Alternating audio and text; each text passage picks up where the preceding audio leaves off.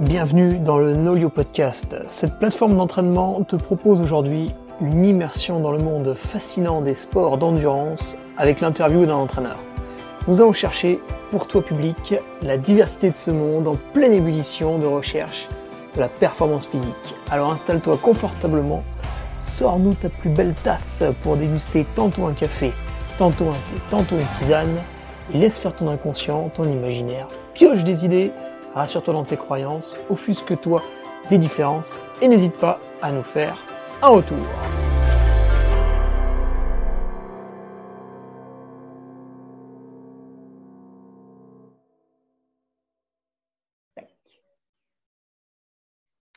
Alors, bonjour à tous. On se retrouve sur un nouvel épisode du Nolio Podcast. C'est l'épisode 19. Et aujourd'hui, nous allons nous entretenir avec Anaël Aubry. Anaël, bonjour. Salut. Alors, Anaël, tu es pour l'instant en Guadeloupe.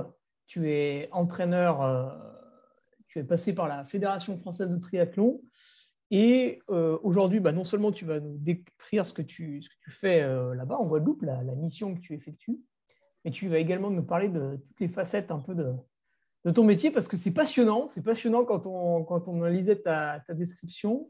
Euh, moi, je me souvenais du podcast que tu as fait, je crois que c'est avec Dans la tête d'un coureur, où tu parlais de la, data, enfin des, des justement dans, l'entraînement pour les traiter, celles qui sont pertinentes ou non.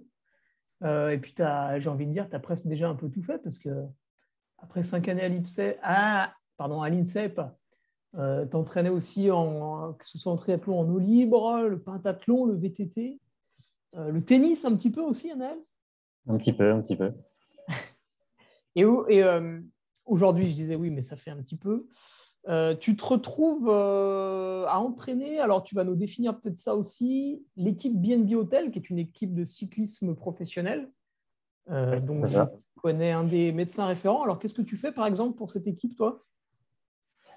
Alors, bah, je pense que du coup, on va un petit peu parler de, tout le reste parce que, comme tu as dit, j'ai eu un parcours. Oui, on va dégrossir. pas, commun. à BNB, j'y suis entré il y a, là, je dois attaquer ma quatrième saison, si je dis pas de bêtises. Ils ont fait la première saison sans moi, entre guillemets. Je suis arrivé à la fin de première saison, début de deuxième. Euh, j'avais été contacté pour le rôle de sport scientist que j'avais finalement depuis, euh, depuis quelques années à l'INSEP et, dans le tennis, comme tu en as parlé. Euh, donc, pour, pour, pour dégrossir, sans rentrer dans le détail de tout, j'ai une mission finalement euh, d'accompagnement, que ce soit des entraîneurs, des athlètes. Euh, alors à BNB, c'est assez large hein, dans le sens où, où c'est une équipe professionnelle comme on peut le, le connaître dans d'autres sports pro, hein, comme le football, le, rugby, et ça se, ça se, structure comme ces gros sports un petit peu plus riches depuis quelques années en France. Ça avait déjà commencé dans les autres pays. et surtout donc, dans on essaye d'être. On pousse vraiment loin l'information sur l'entraînement. Euh, ouais, pas que sur l'entraînement, mais effectivement, on essaye de maximiser les choses. Euh, et donc, moi, mon rôle, comme tu l'as dit, il touche à l'accompagnement sur de l'entraînement, mais également sur des sujets, euh, on va dire, annexes à l'entraînement, mais qui impactent également la perf, comme, je sais pas, de la nutrition, de la récupération, de, l'altitude, de la chaleur. finalement, l'idée, c'est de ne pas tout faire, hein, c'est de de cibler des sujets euh, prioritaires ou qui ont de l'impact suivant les, profils des coureurs, suivant leurs besoins, et d'essayer d'être le, plus fin possible. Ah, le plus individualisé possible, euh, surtout. Chez BNB, en fait, tu n'es pas là pour donner un programme d'entraînement de cyclisme à un ou plusieurs athlètes, mais plutôt pour regarder la personne dans sa globalité et voir les axes de progression. Ouais, c'est un peu ça. Si tu veux, euh, quand, quand, je suis rentré à l'INSEP et, à la Fédération française de triathlon, j'y suis, rentré via ma thèse, euh, si on y reviendra un petit peu, parce que c'est un petit peu rapide de le dire comme ça. Euh, et, mon rôle, justement, comme je te l'ai dit, était d'accompagner pardon, les gens qui, qui, sont au quotidien sur la perf, donc les entraîneurs et les athlètes, hein, pour, pour, pour, simplifier. et l'idée, c'est pas de prendre leur place, c'est de, de, les aider, de les accompagner. Les aider, c'est déjà un bien grand mot. Euh, parce que ça reste eux qui prendront les décisions et qui devront euh, s'y investir au quotidien. Euh, et l'idée, c'est de rester à sa place. Et... Mais là où tu as raison, c'est que pour le coup, à BNB, il y a eu différentes évolutions au fil des années, alors que l'idée c'était que, pardon, des mouches en Guadeloupe, alors que l'idée c'était de, justement les accompagner, de fil en aiguille, je me suis retrouvé à entraîner quelques athlètes là depuis une, année environ.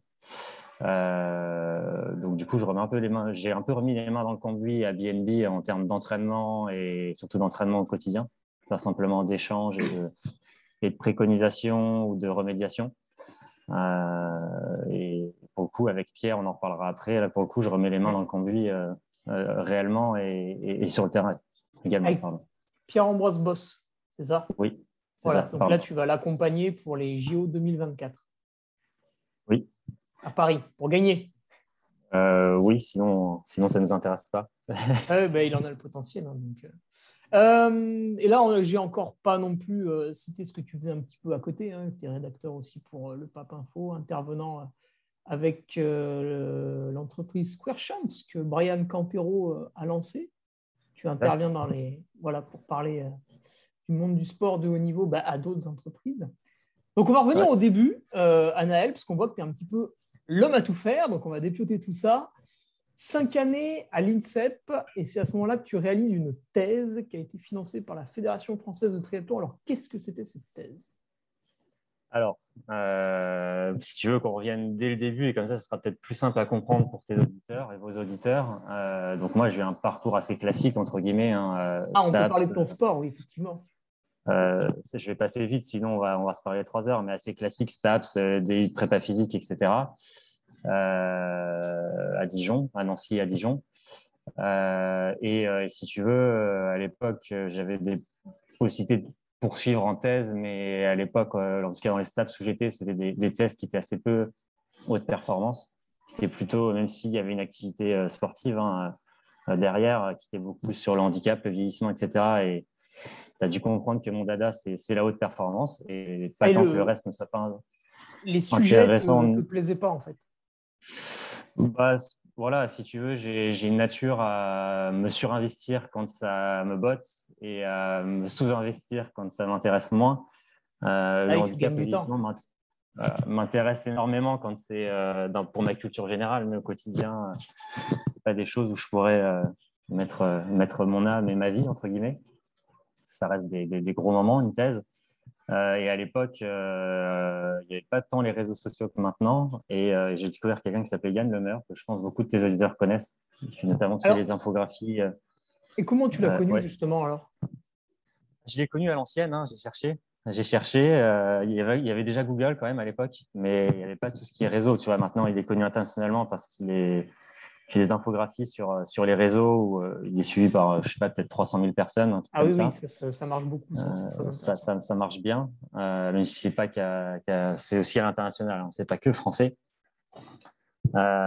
et si tu veux, je l'avais connu sur une présentation post-jeu de Pékin. où il expliquait l'analyse qu'ils avaient pu faire à l'époque du test event de triathlon. Donc, le test event, c'est la course des Jeux un an avant les Jeux. Mmh.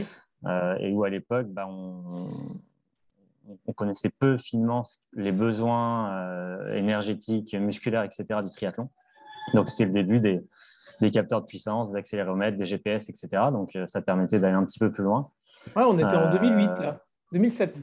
ouais, 2007-2008, c'est ça. Donc, moi, c'était après, donc c'est 2009-2010. et si tu veux, c'est quelqu'un qui avait une casquette où il faisait de la recherche, certes, mais il faisait de la recherche pour répondre à des questions d'entraîneur. Donc là, en l'occurrence, la question, c'était, euh, on va être plus précis sur l'analyse de notre sport, euh, même si c'est du très haut niveau. Hein, on n'était pas aussi fin que maintenant. Euh, et typiquement, bah, à l'époque, on avait découvert que, grosso modo, pour schématiser, 25% de l'effort à vélo se faisait au-dessus de PMA, pour prendre que cet exemple. et que tu pouvais avoir 40 à 100 relances à Pmax, donc sur des, des puissances de sprint sur la partie cycliste.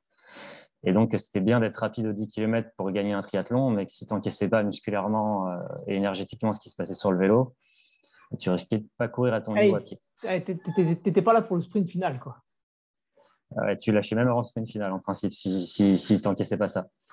Euh, parce que forcément, euh, c'est comme, C'est l'image d'une partie cycliste où, je sais pas, on dirait euh, bah, sur une heure de course, euh, chaque minute, tu me fais un sprint à bloc euh, et à chaque côte, tu me les montes en lactique et derrière, tu vas me faire un 10 bornes au seuil. Bah, c'est un petit peu compliqué si, si tu n'as pas anticipé musculairement et énergétiquement ce qu'il faut sur le vélo pour prendre que cet exemple, hein, parce qu'il y a aussi des choses sur l'orientation et la course à pied, bien entendu.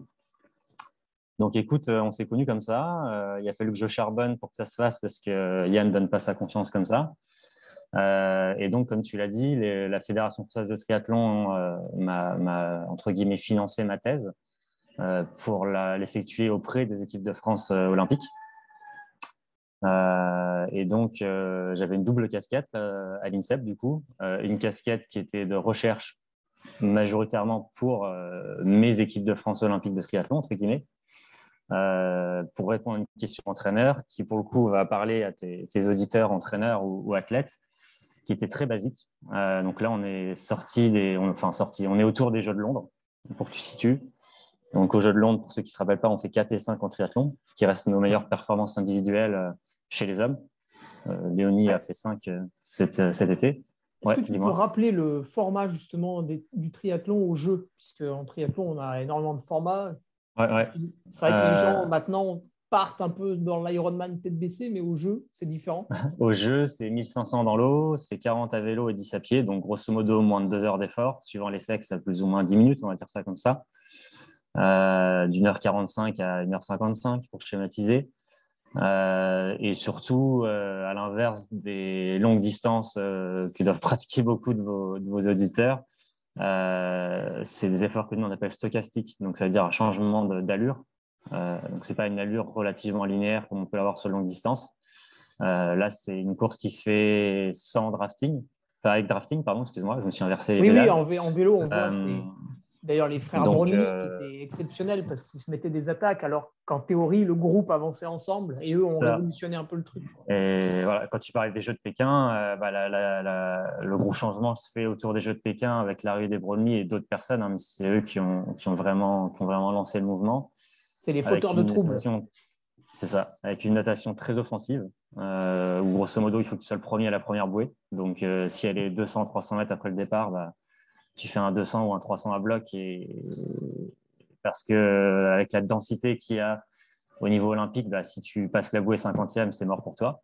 Oui, parce qu'à ce euh, moment-là, tu as un virage qui est amorcé, l'effet du peloton, le remue dans l'eau, etc.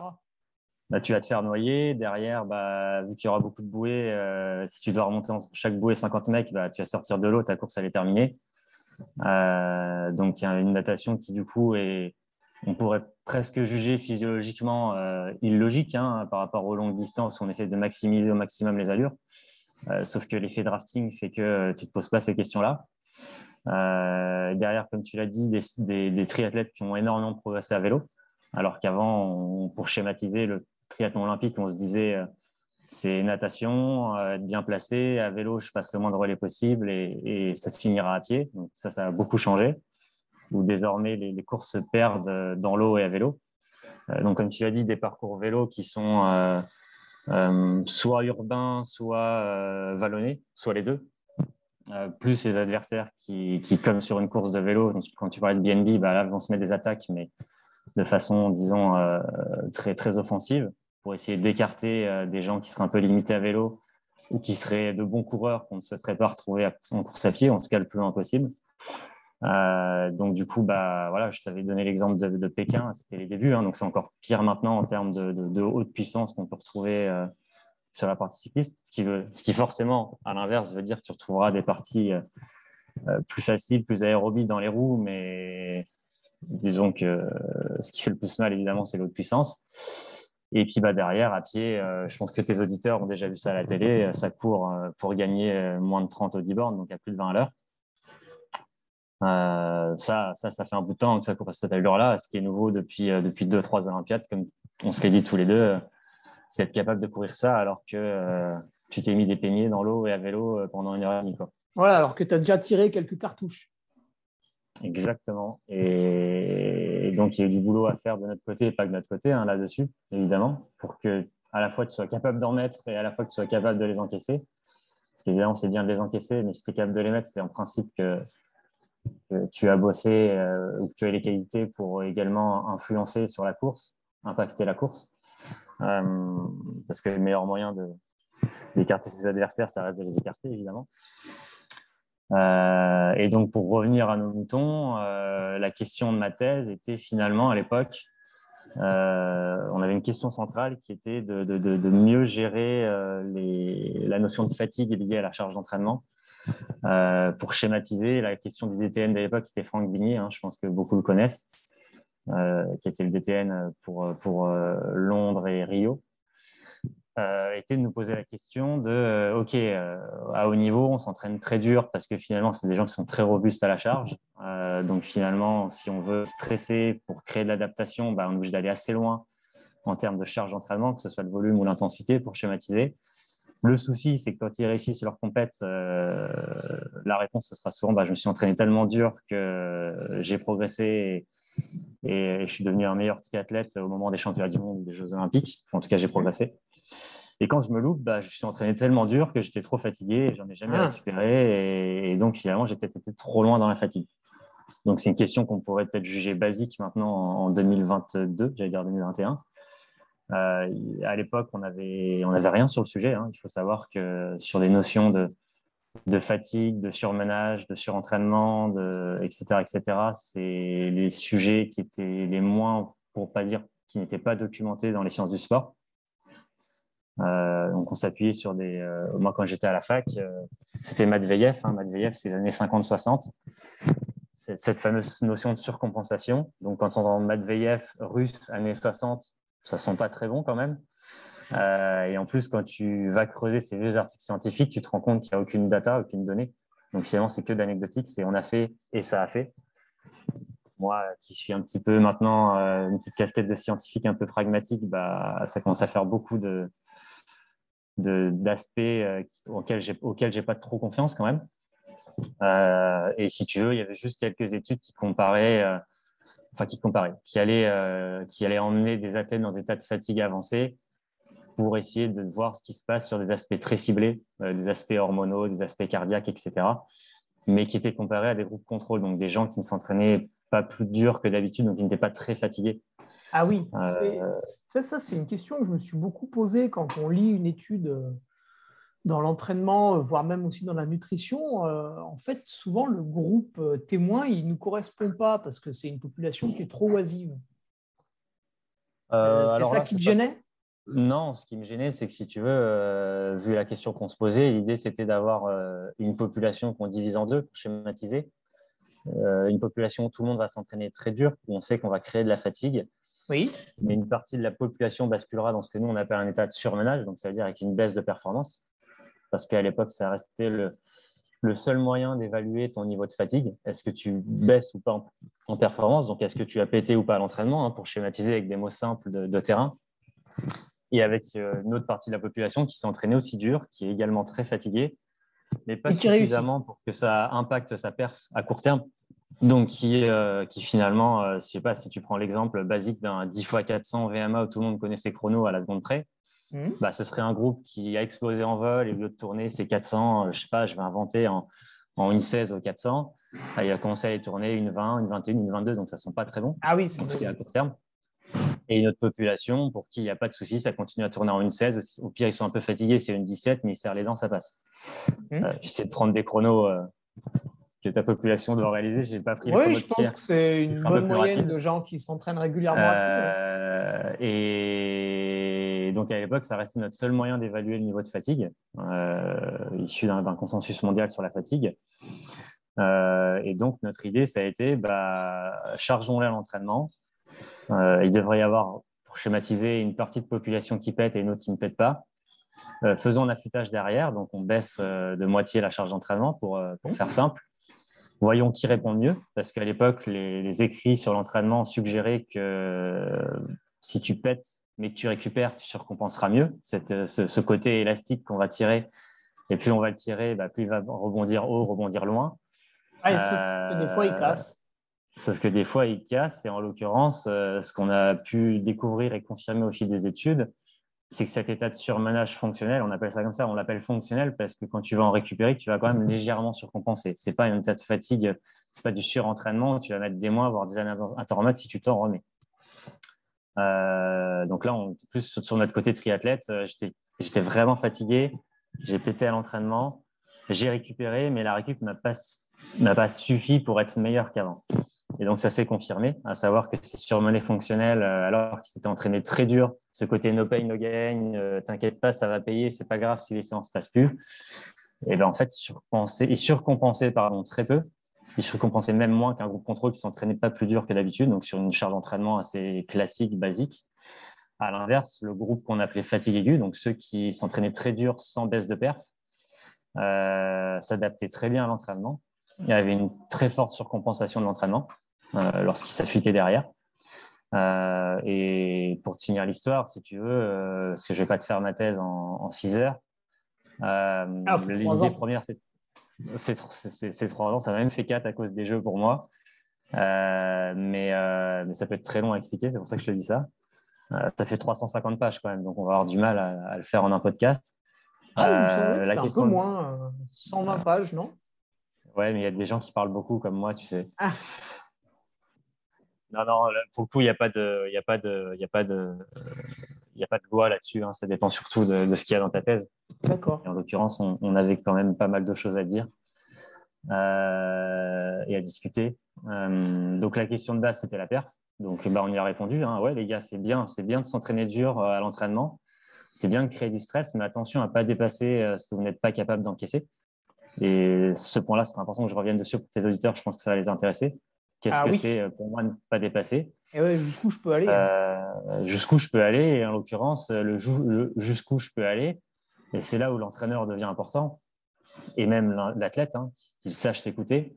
C'est que d'une part, en fait, si tu veux, tu vas avoir trois choses qui vont l'impacter. En numéro un, tu auras l'inné. Donc là, bah, c'est comme ça. Hein. Il, y a des, il y a des gens qui ont plus de chances que d'autres. Eh oui, Merci ou non, mes parents. Voilà, et pour le coup, pour le sport, ça se confirme bien. Euh, si, si, comment dire, si vous imaginez être champion olympique demain euh, alors que vous avez 25 ans et que vous n'avez pas grand talent, bah, vous aurez beau vous entraîner dur. Malheureusement pour vous, je, suis désolé de vous dire que ça n'arrivera pas. Euh, la deuxième chose, c'est tout ce que tu as fait quand tu étais enfant, qui aura énormément d'impact. C'est beaucoup plus que ce qu'on pourra faire par la suite. D'où le fait d'être quand même, comment dire, de, un, enfant actif, peut-être pas forcément dans ton sport de plus tard. Tu, voilà, tu l'as résumé en une phrase. Ce serait bien que nos enfants soient plus actifs, sans même se poser la question de je veux qu'il soit triathlète, je veux lui faire faire du triathlon. Non, déjà qu'il fasse de l'activité physique tous les jours. C'est même pas forcément du sport. Qu'elle soit variée, euh, qu'elle soit, qu'elle prenne en compte le, euh, les aspects moteurs. Voilà, si tu veux être fort dans les sports d'endurance, euh, tu ne dis pas qu'il faut lui faire faire des 10 bornes tous les jours. Non, parce que euh, quelqu'un qui court bien, c'est déjà, bah, c'est quelqu'un qui court bien tout simplement, donc qui a du pied, qui a des qualités athlétiques, et donc ça, on le, on le développe euh, en, en, faisant plein d'activités, pour faire simple. Et puis, bah, le numéro 2, euh, ça va être le numéro 3. pardon, ça va être 3, merci.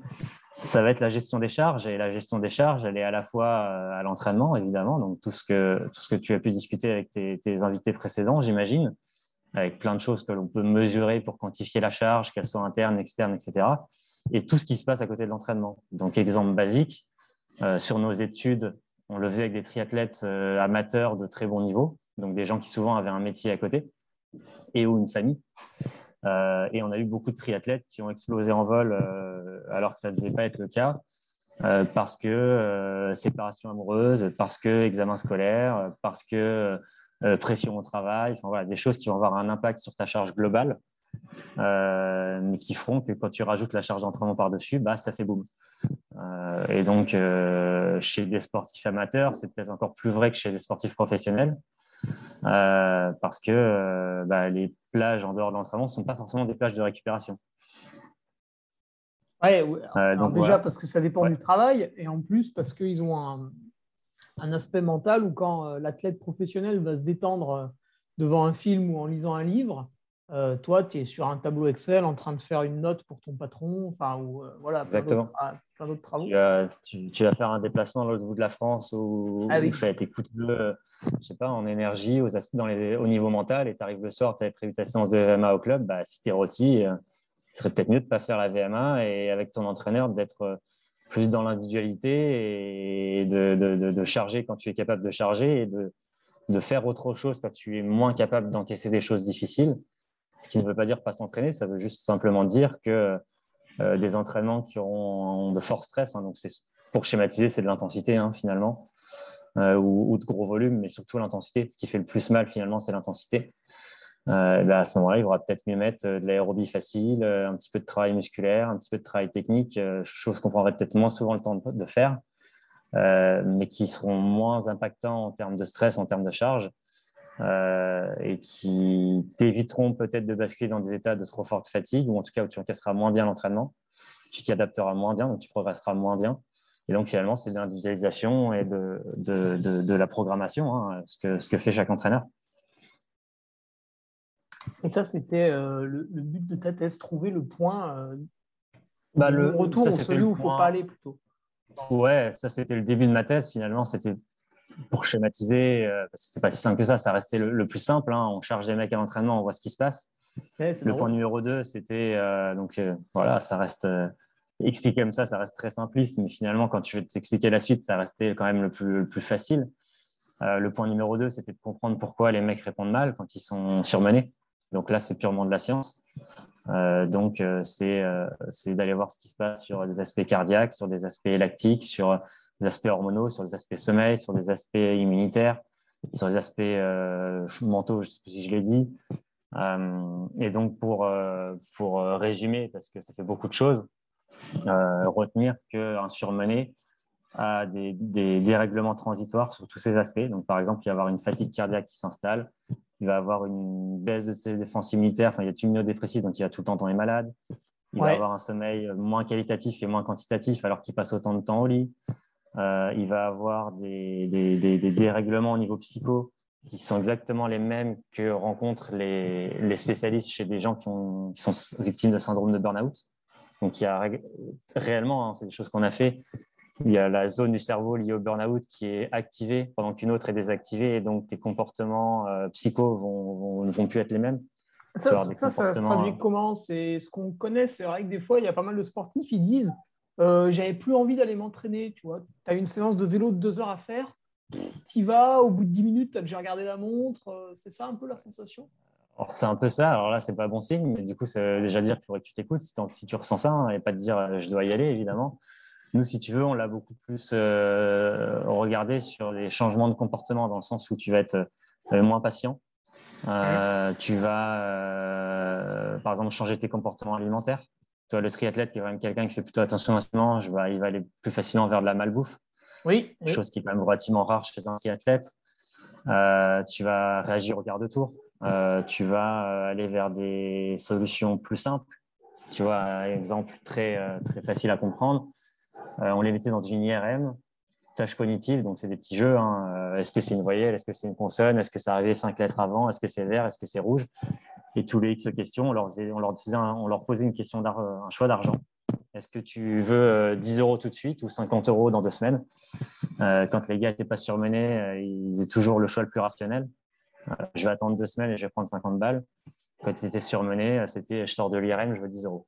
Alors, ça fait peut-être sourire quand je dis ça, mais il faut savoir que la toute première étude qu'on avait fait en 2010, donc avant ma thèse financée par la, la FF3, c'était une étude qui a été euh, commanditée par la FLD, donc l'Agence française de lutte contre le dopage, mmh. euh, parce que euh, post-carrière de gens qui avaient eu des conduites dopantes, certains athlètes retranscrivaient le fait que c'était des gens qui s'étaient jamais dopés, qui ne se seraient jamais dopés, ou en tout cas dopés ou conduite dopante, et qui, lorsqu'ils avaient été dans des états de, fatigue trop avancés, que ce soit physique ou mental, que ce soit la pression des, sponsors, des parents, de j'ai plus d'aide de l'État, etc. Donc finalement des situations assez compliquées d'un point de vue psycho, euh, physique et ou les deux.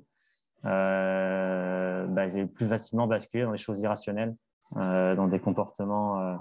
Ah, ils, ont, ils ont accédé à la triche à ce moment-là pour pallier euh, Physiquement, ils n'y arrivaient plus. Ils se sont dit pour continuer à maintenir mon niveau de vie que j'ai acquis avec le sponsoring, etc. Tac, je vais prendre ça et puis je continue, ça passe. Voilà, c'est évidemment, c'est un peu raccourci hein, d'expliquer comme ça. Et, sauf que si tu veux, ce qui est assez fort, c'est qu'ils nous en parlent en 2010 et nous en 2015, euh, quand on veut aller voir pourquoi nos triathlètes trop fatigués ont des comportements, euh, tu vois, un petit peu dans la réaction, dans le, euh, tu vois, c'est des exemples basiques. Hein. On avait des mecs surmenés qui nous disaient les gars, il est temps que ça se termine parce que je m'énerve tout le temps avec ma femme. Elle me dit un truc, j'ai pas de patience, je, je réagis au quart de tour. Et je pense que c'est des choses qu'on a on a tous connu en tant que sportif impliqué, quand tu es trop fatigué, bah, tu n'as pas de patience, tu, réagis mal, tu, réfléchis trop vite, donc pas très bien. Euh, et c'était assez fou de voir que bah, ce n'était pas simplement euh, de l'énervement ou de la fatigue, c'est qu'au niveau cérébral, il y a de vrais dérèglements. Le gros avantage, c'est qu'ils sont transitoires, comme pour la perf quand tu récupères, tout se remet en place. Euh, sauf que, bah voilà, je ne t'ai pas tout expliqué avant, mais, euh, donc du coup, euh, fatigue cardiaque, donc un, cœur qui répond moins bien, donc qui envoie moins de sang dans les muscles, des mecs qui dorment moins bien et moins longtemps, des mecs qui tombent très facilement malades, des mecs qui, comment dire, n'ont pas d'adaptation d'entraînement, donc on va avoir une, une VO2 qui n'évolue pas et même qui régresse alors qu'ils s'entraînent très dur à l'entraînement. Euh, enfin, les exemples, ils sont euh, peut-être pas par dizaines, mais il y en a beaucoup. Euh, donc là, on était dans la compréhension. Et le point numéro 3, c'était bah, OK, c'est très bien tout ce qu'on fait. Les entraîneurs sont contents de savoir tout ça, mais concrètement, comment on fait sur le terrain? Et donc là, en gros, c'est ce qu'on appelle, nous, des analyses, des, statistiques discriminantes. En gros, on a notre, machine à stats. On a tout ce qu'on a pu creuser, tout ce qu'on a regardé, et allons voir ce qui est le plus prédictif de ces états de surmenage, donc de ces baisses de performance.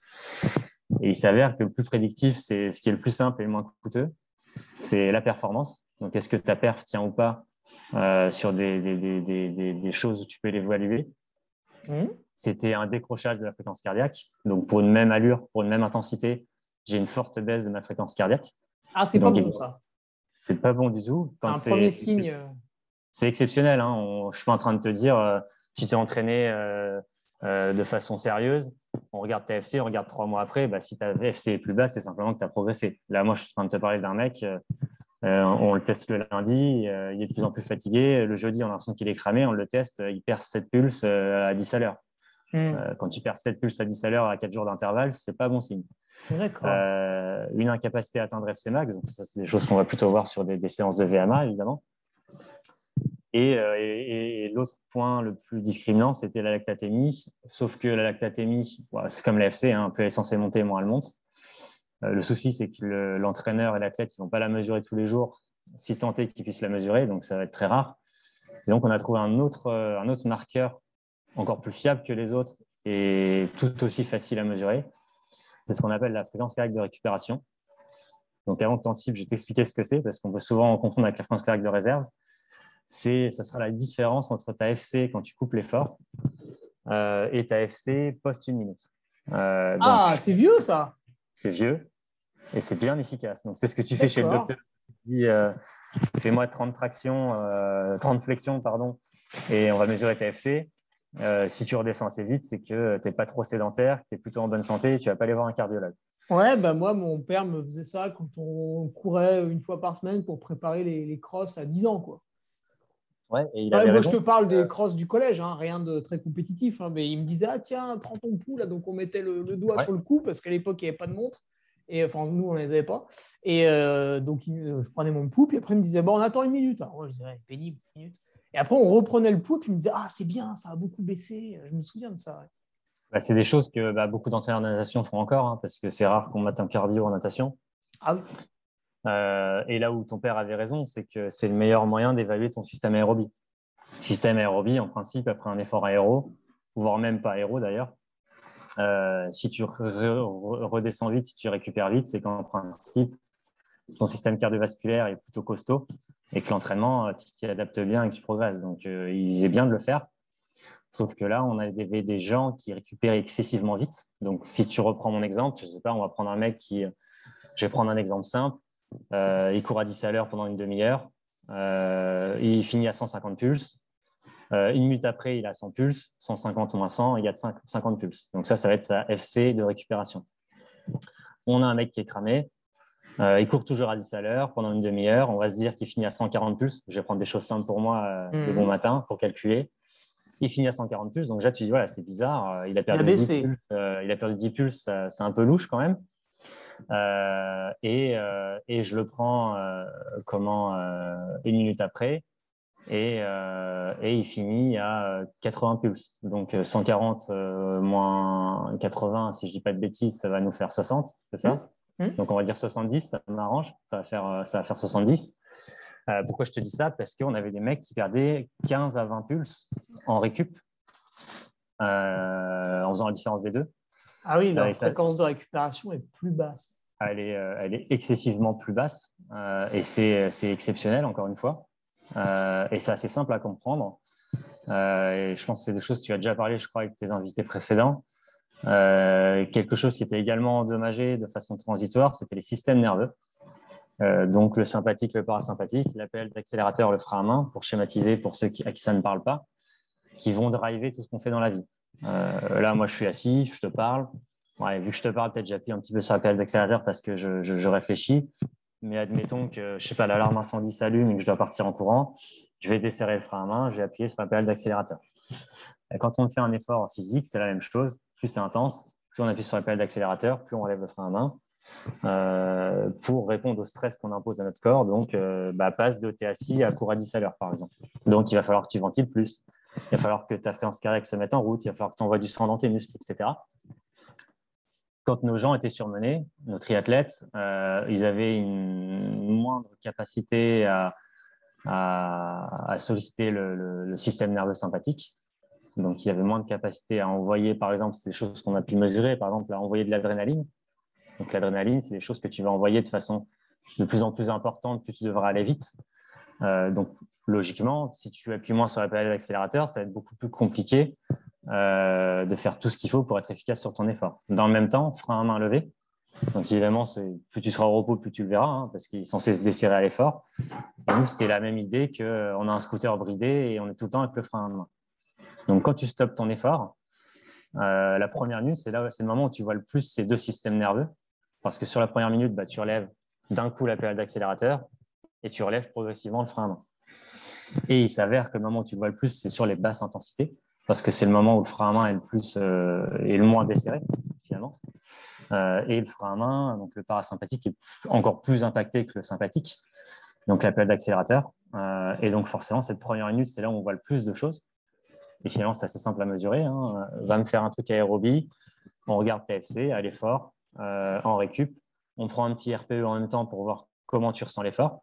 Ça, c'est très important ce que je suis en train de dire, parce que si on prend l'exemple d'Hugo qui avait progressé, bah, il y a de grandes chances que ton RPE, soit, donc ton ressenti de la, difficulté de l'effort soit beaucoup plus facile. Alors que là, on avait des mecs qui vont trouver un, truc très aéro, très facile, plus difficile. Donc, euh, tu vois, l'exemple basique, euh, de sur une de mes études de thèse. Sur le RPE, il était censé répondre 11 sur 20. 11 sur 20 en face, c'est écrit facile. Et en moyenne, il nous répondait 14 sur 20. 14 sur 20, c'est moyennement difficile. en principe, c'est ce que des, des, mecs, de façon classique, vont te répondre au seuil. Ils vont te dire au seuil, c'est moyennement difficile. Donc, on a des mecs qui sont en train de courir facile à 11 à l'heure pour eux. Euh, ils sont censés te dire que c'est facile. Ils disent que c'est moyennement difficile. Baisse de FC.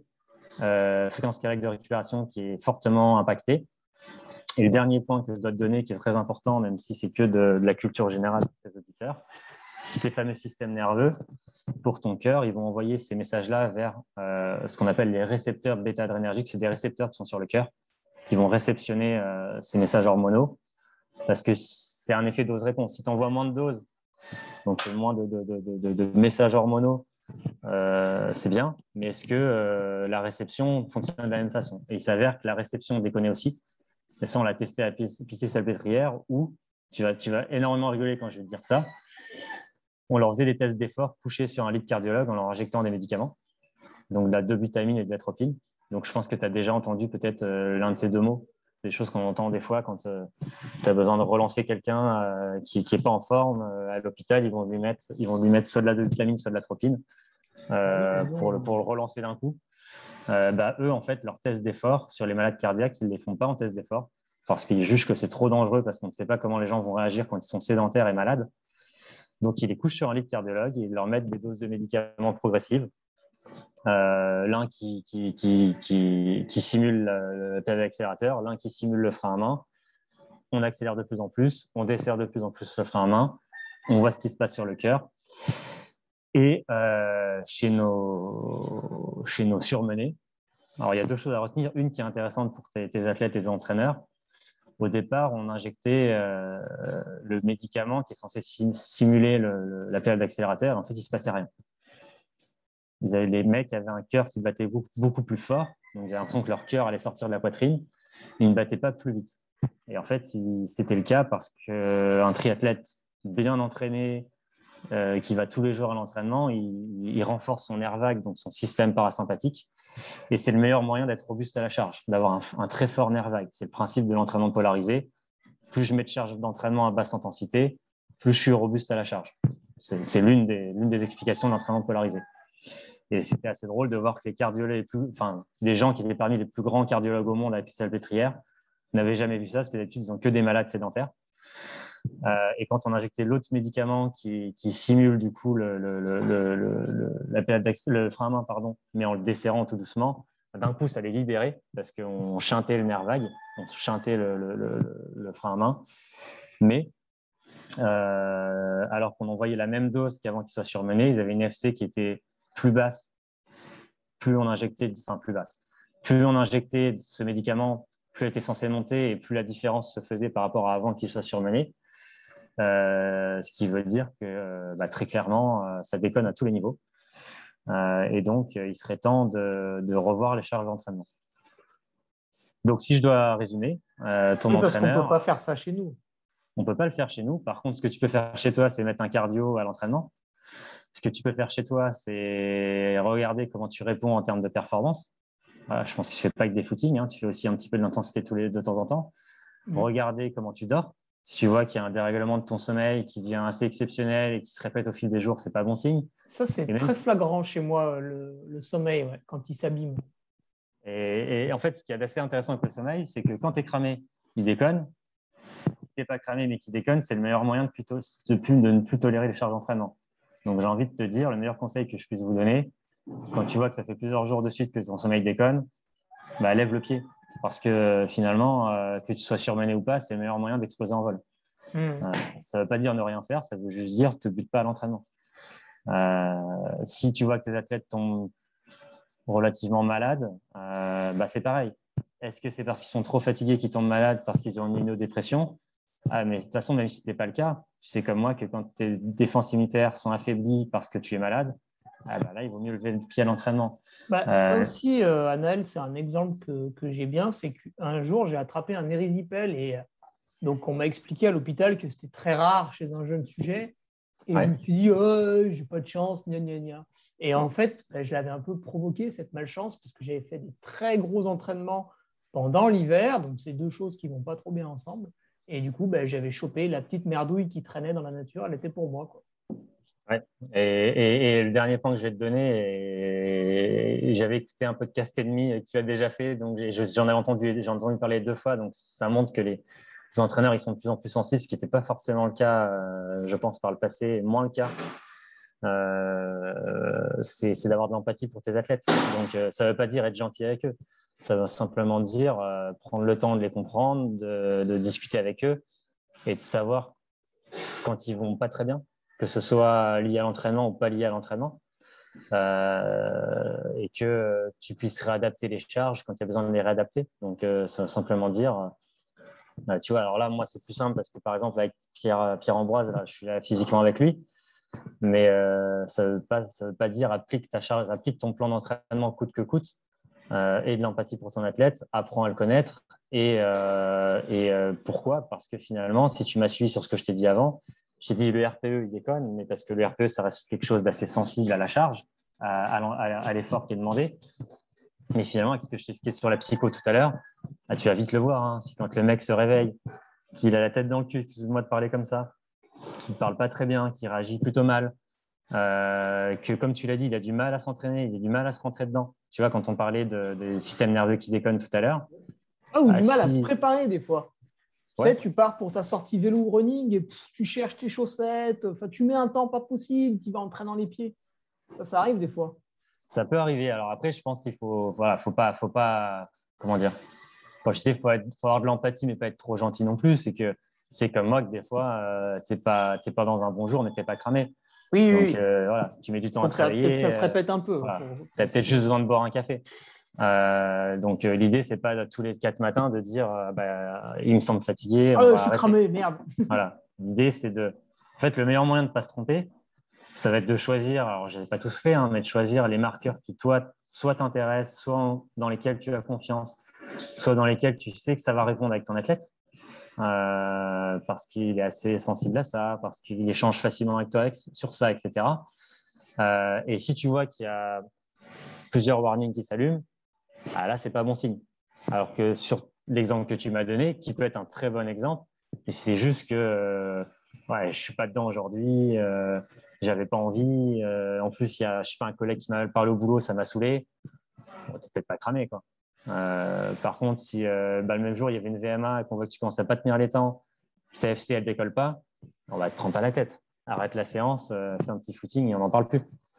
Euh, ou même rentre chez toi. hein. Euh, ça reste qu'un entraînement. Euh, on ne parle pas d'une charge chronique. C'est pas un entraînement qui va changer la donne.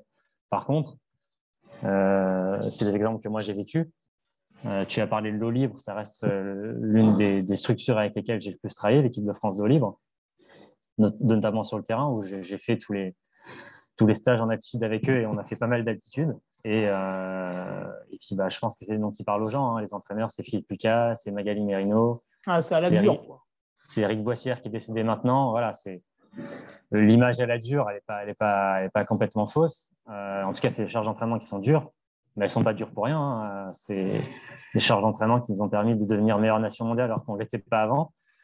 Euh, et simplement, voilà, il n'y a pas de secret à un moment donné. Si tu veux être fort sur 10 bornes à haut niveau, euh, c'est pas, c'est pas en suçant des glaçons. hein. Excuse-moi de parler comme ça. Euh, et si je te dis qu'en plus on fait nos stages préparatoires en Sierra Nevada à 2300 mètres, bah, c'est à la fois la dure et à la fois c'est pas facile. Euh, et, euh, et donc mon job, moi quand je suis avec eux là-bas, même si je fais d'autres choses, il est avant tout d'alerter Philippe, Magali et les autres entraîneurs quand j'ai l'impression qu'il y a trop de warnings qui s'allument, d'échanger avec eux et de se dire ok les gars on fait quoi aujourd'hui? On maintient, on maintient pas, on fait autrement. Euh, et alors c'est un exemple que je donne souvent, mais qui moi en tout cas m'a beaucoup marqué. Les, les mondiaux de 2017 qui suivent les, je pense que tu, tu suis un peu, hein, qui a suivi les Jeux de Rio où Bah, Aurélie s'était déclassée. Ouais, ouais, ouais. Elle devait être deuxième ce jour-là. C'est ça. Elle devait être deux. Enfin, elle était deux. Hein. On va pas revenir sur le sujet. On s'est fait voler euh, contre de l'argent. Voilà, j'en ai déjà trop dit. Euh, et Il faut Marc-Antoine. toujours suivre l'argent, c'est la réponse. Ouais, le problème, c'est que c'est pas nous qui avons payé, c'est pas nous qui avons touché. Donc, on s'est fait avoir Ah de bah tous les côtés. Euh, et et Marc-Antoine, c'était deux nageurs. Et Marc-Antoine qui fait 3 à 17 ans euh, sur la course la plus relevée de l'histoire en termes de densité. Euh, et donc, les mondiaux qui suivent, on fait meilleure nation mondiale pour la première fois. On prend six médailles, dont quatre titres avec sept nageurs. Donc, c'est- plutôt une réussite quand même. Euh, en Sierra Nevada, on était parti trois semaines et de- des- des carnets d'entraînement que moi je tiens, c'est le stage où on a le plus adapté l'entraînement. Donc, revu l'entraînement. Ah, oui. Or, c'est le stage où on a fait le plus de volume et le plus d'intensité. Donc, si tu me suis, c'est que finalement, c'est le stage où on a corrigé le tir quand on voyait qu'un athlète, euh, c'était un peu tendu pour lui. Pour autant, euh, ça nous a permis de toujours très vite retomber sur nos pieds, alors que le risque en s'entraînant très dur, en- dans un fort stress lié à, à, à l'altitude, là en l'occurrence, Ouais, Bah, t'aurais arrêté. euh, Bah, le problème, c'est que, OK, euh, c'est dur, mais ça va passer, ah, ça passe pas, nous on retente le lendemain, etc. Bah, la réponse en altitude, ça va souvent être grosse maladie. Récupérer une grosse maladie quand tu es en altitude, bah, bon courage. Euh, et donc, bah, derrière, forcément, soit tu t'entraînes plus, soit tu t'entraînes plus beaucoup. Euh, et donc, tu, tu, tu fous un peu en l'air ton stage et ta prépa. Euh, et encore une fois, les marqueurs que je t'ai cités, même si en altitude, on utilise d'autres évidemment et qu'on essaye d'être plus fin, plus précis que c'est du très haut niveau, euh, ça reste des marqueurs simples. Euh, est-ce qu'il est déshydraté? Est-ce qu'il dort bien? Est-ce qu'il mange bien? Est-ce qu'il s'entraîne bien? Est-ce qu'il répond à l'intensité? Est-ce qu'il récupère bien? Voilà, des choses, des choses très simples. Ah, parce qu'en altitude, tu as ce problème-là. Il faut que tu boives plus et que tu manges plus, en gros.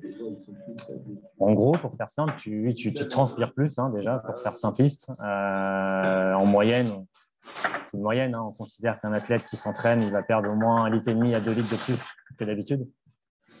Euh, donc c'est pas rien, hein, t'imagines. Euh, donc qui dit qu'il c'est un kilo. Voilà, voire plus. Euh, qui dit qu'il transpire plus dit qu'en plus il perd beaucoup plus de minéraux. Dans le même temps, tu l'as dit, il y a une, consommation énergétique qui est plus grande, donc tu manges plus d'énergie, hein, et en plus tu, comment dire, la dégradation musculaire est plus importante. Donc, euh, le souci, c'est que si tu fais pas attention à ce que tu mets dans ton assiette, bah, toi, tu charges à l'entraînement, le mec ne se refait pas musculairement et en trois jours, il va péter en vol. Donc, ouais, il faut, être un petit peu plus fin dans le suivi en attitude, ça, c'est certain. Surtout avec des athlètes comme ça. Ah oui, j'en avais fait un cette année de stage en altitude. J'étais resté un mois. Et malgré une supplémentation en faire et une attention dans l'assiette, donc éviter du thé et du café au repas, manger de la, du boudin, des choses comme ça régulièrement dans la semaine, et ben, j'ai quand même réussi à diviser mon stock de ferritine par deux. Euh, C'était pas devenu gravissime, mais comme quoi, sans faire attention, il y aurait peut-être eu le mur qui, allait arriver. Ouais, et sachant que tu sais comme tu dois savoir comme moi que euh, le fer, une de ses principales, ses principal intérêts pour nous, c'est le transport de l'oxygène, d'aider au transport de l'oxygène. Or, tu vas un petit peu en attitude pour ça, donc. et oui, euh, et, un petit peu embêtant si tu veux carencer en fer. Quoi. Mm. Ok, Nel. Et alors, euh, une fois que tu avais fait tout ça, donc tu nous as parlé euh, de l'eau libre, pardon, de l'eau libre et du triathlon. À quel moment tu es intervenu aussi dans le VTT et le pentathlon moderne? Bah écoute, dans le même temps. C'était pour les mêmes thématiques? euh, Non, non. En fait, si tu veux, à l'INSEP, j'avais une double casquette. J'avais cette casquette, on va dire, de, chercheur sport. mais c'était très orienté pour les gens qui finançaient ma thèse et très perf.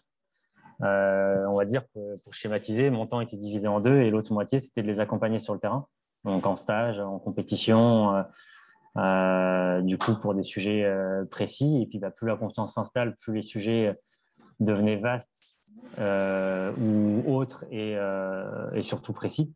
Et plus dans l'accompagnement personnalisé et en direct avec l'entraîneur et l'athlète, mais pas simplement des préconisations globales. Euh, donc ça a commencé par le triathlon comme tu l'as dit. Euh, et en fait, si tu veux, bah, c'est du classique. Hein, c'est du entre guillemets, c'est du réseau qui se crée, des gens qui ont confiance en toi, des gens qui ont confiance dans les gens avec qui tu travailles et donc qui te recommandent. Et donc tout ça, c'est fait quand j'étais à l'INSEP. Et du coup, bah, entre guillemets, euh, j'étais jeune, j'étais motivé. Et quand on me proposait des choses, j'avais plutôt tendance à dire oui. et donc j'étais un petit peu au four au moulin sur différentes équipes, comme tu l'as dit. Alors pas toujours au même niveau. Euh, L'eau libre, le triathlon, le pentathlon, ça allait assez loin, euh, comme tu l'as compris, dans l'accompagnement. Euh, le VTT, j'accompagnais un collègue qui s'appelle Cyril Granier qui faisait sa thèse avec eux. Et mon directeur de thèse était parti dans le foot à Monaco, donc bref, je l'aidais pas mal. et, à l'époque, j'ai un peu bossé ici avec la boxe à l'approche des Jeux de Rio, mais sur des choses très ciblées. pour la boxe, c'était quelque chose de très précis. Euh, c'est parti de simples tests VMA comme on peut les faire en triathlon, en course à pied, euh, parce que euh, la boxe olympique, tu dois le savoir, c'est trois fois trois rounds. Donc c'est très intense, mais ça reste aérobie, mais très lactique en même temps. Et donc l'idée du prépa physique, c'était d'individualiser leur entraînement et d'aller un petit peu cibler leur profil à l'approche des jeux, qui s'était plutôt bien passé, hein, les jeux de Rio, je ne sais pas si tu te souviens, pour la boxe. Alors la boxe, en plus, tu as, affaire à un milieu amateur normalement alors amateur, mais en l'occurrence qui Ils font que ça, mais oui, c'est vrai qu'ils sont pas, ils sont pas rémunérés, donc ils peuvent avoir des parcours de vie compliqués. Compliqués. Alors ils sont au quotidien à l'INSEP, donc en termes de charge d'entraînement, ça reste quand même très solide. ça ah, reste des boxeurs, hein, donc euh, ouais, ils sont ils sont au quotidien à l'INSEP, hein, les boxeurs olympiques. Euh, mais là où tu as raison, c'est que euh, pour beaucoup, ils sont quand même pas très stables financièrement. Et oui, du coup, les jours présentent vraiment un Graal avec déjà le, la rentrée d'argent de la médaille et puis la médiatisation. Ouais, après la rentrée d'argent de la médaille, de l'extérieur, on peut croire que c'est beaucoup, mais tu sais comme moi que gagner une, cinquantaine de milliers d'euros, euh, si tu les gagnes qu'une fois, tu ne vas pas aller très loin dans ta vie.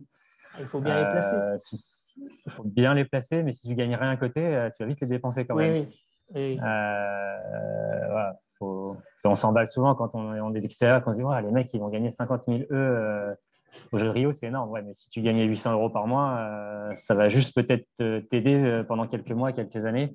Ça va vite être dépensé quand même.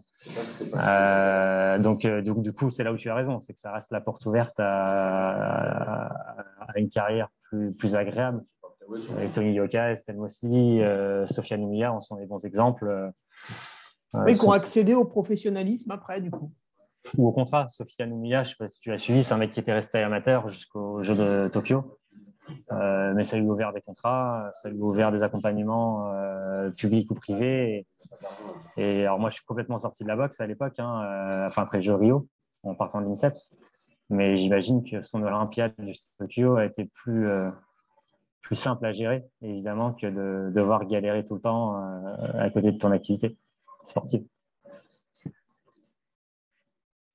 Ok. Et puis après, euh, tu as touché aussi au tennis. Alors là, c'était pour le, même rôle de consultant. Ouais, euh, alors pour le coup, le tennis, ça va être simple à expliquer. Euh, j'étais sollicité. Alors, je suis parti de l'INSEP, sorti des Jeux de Rio.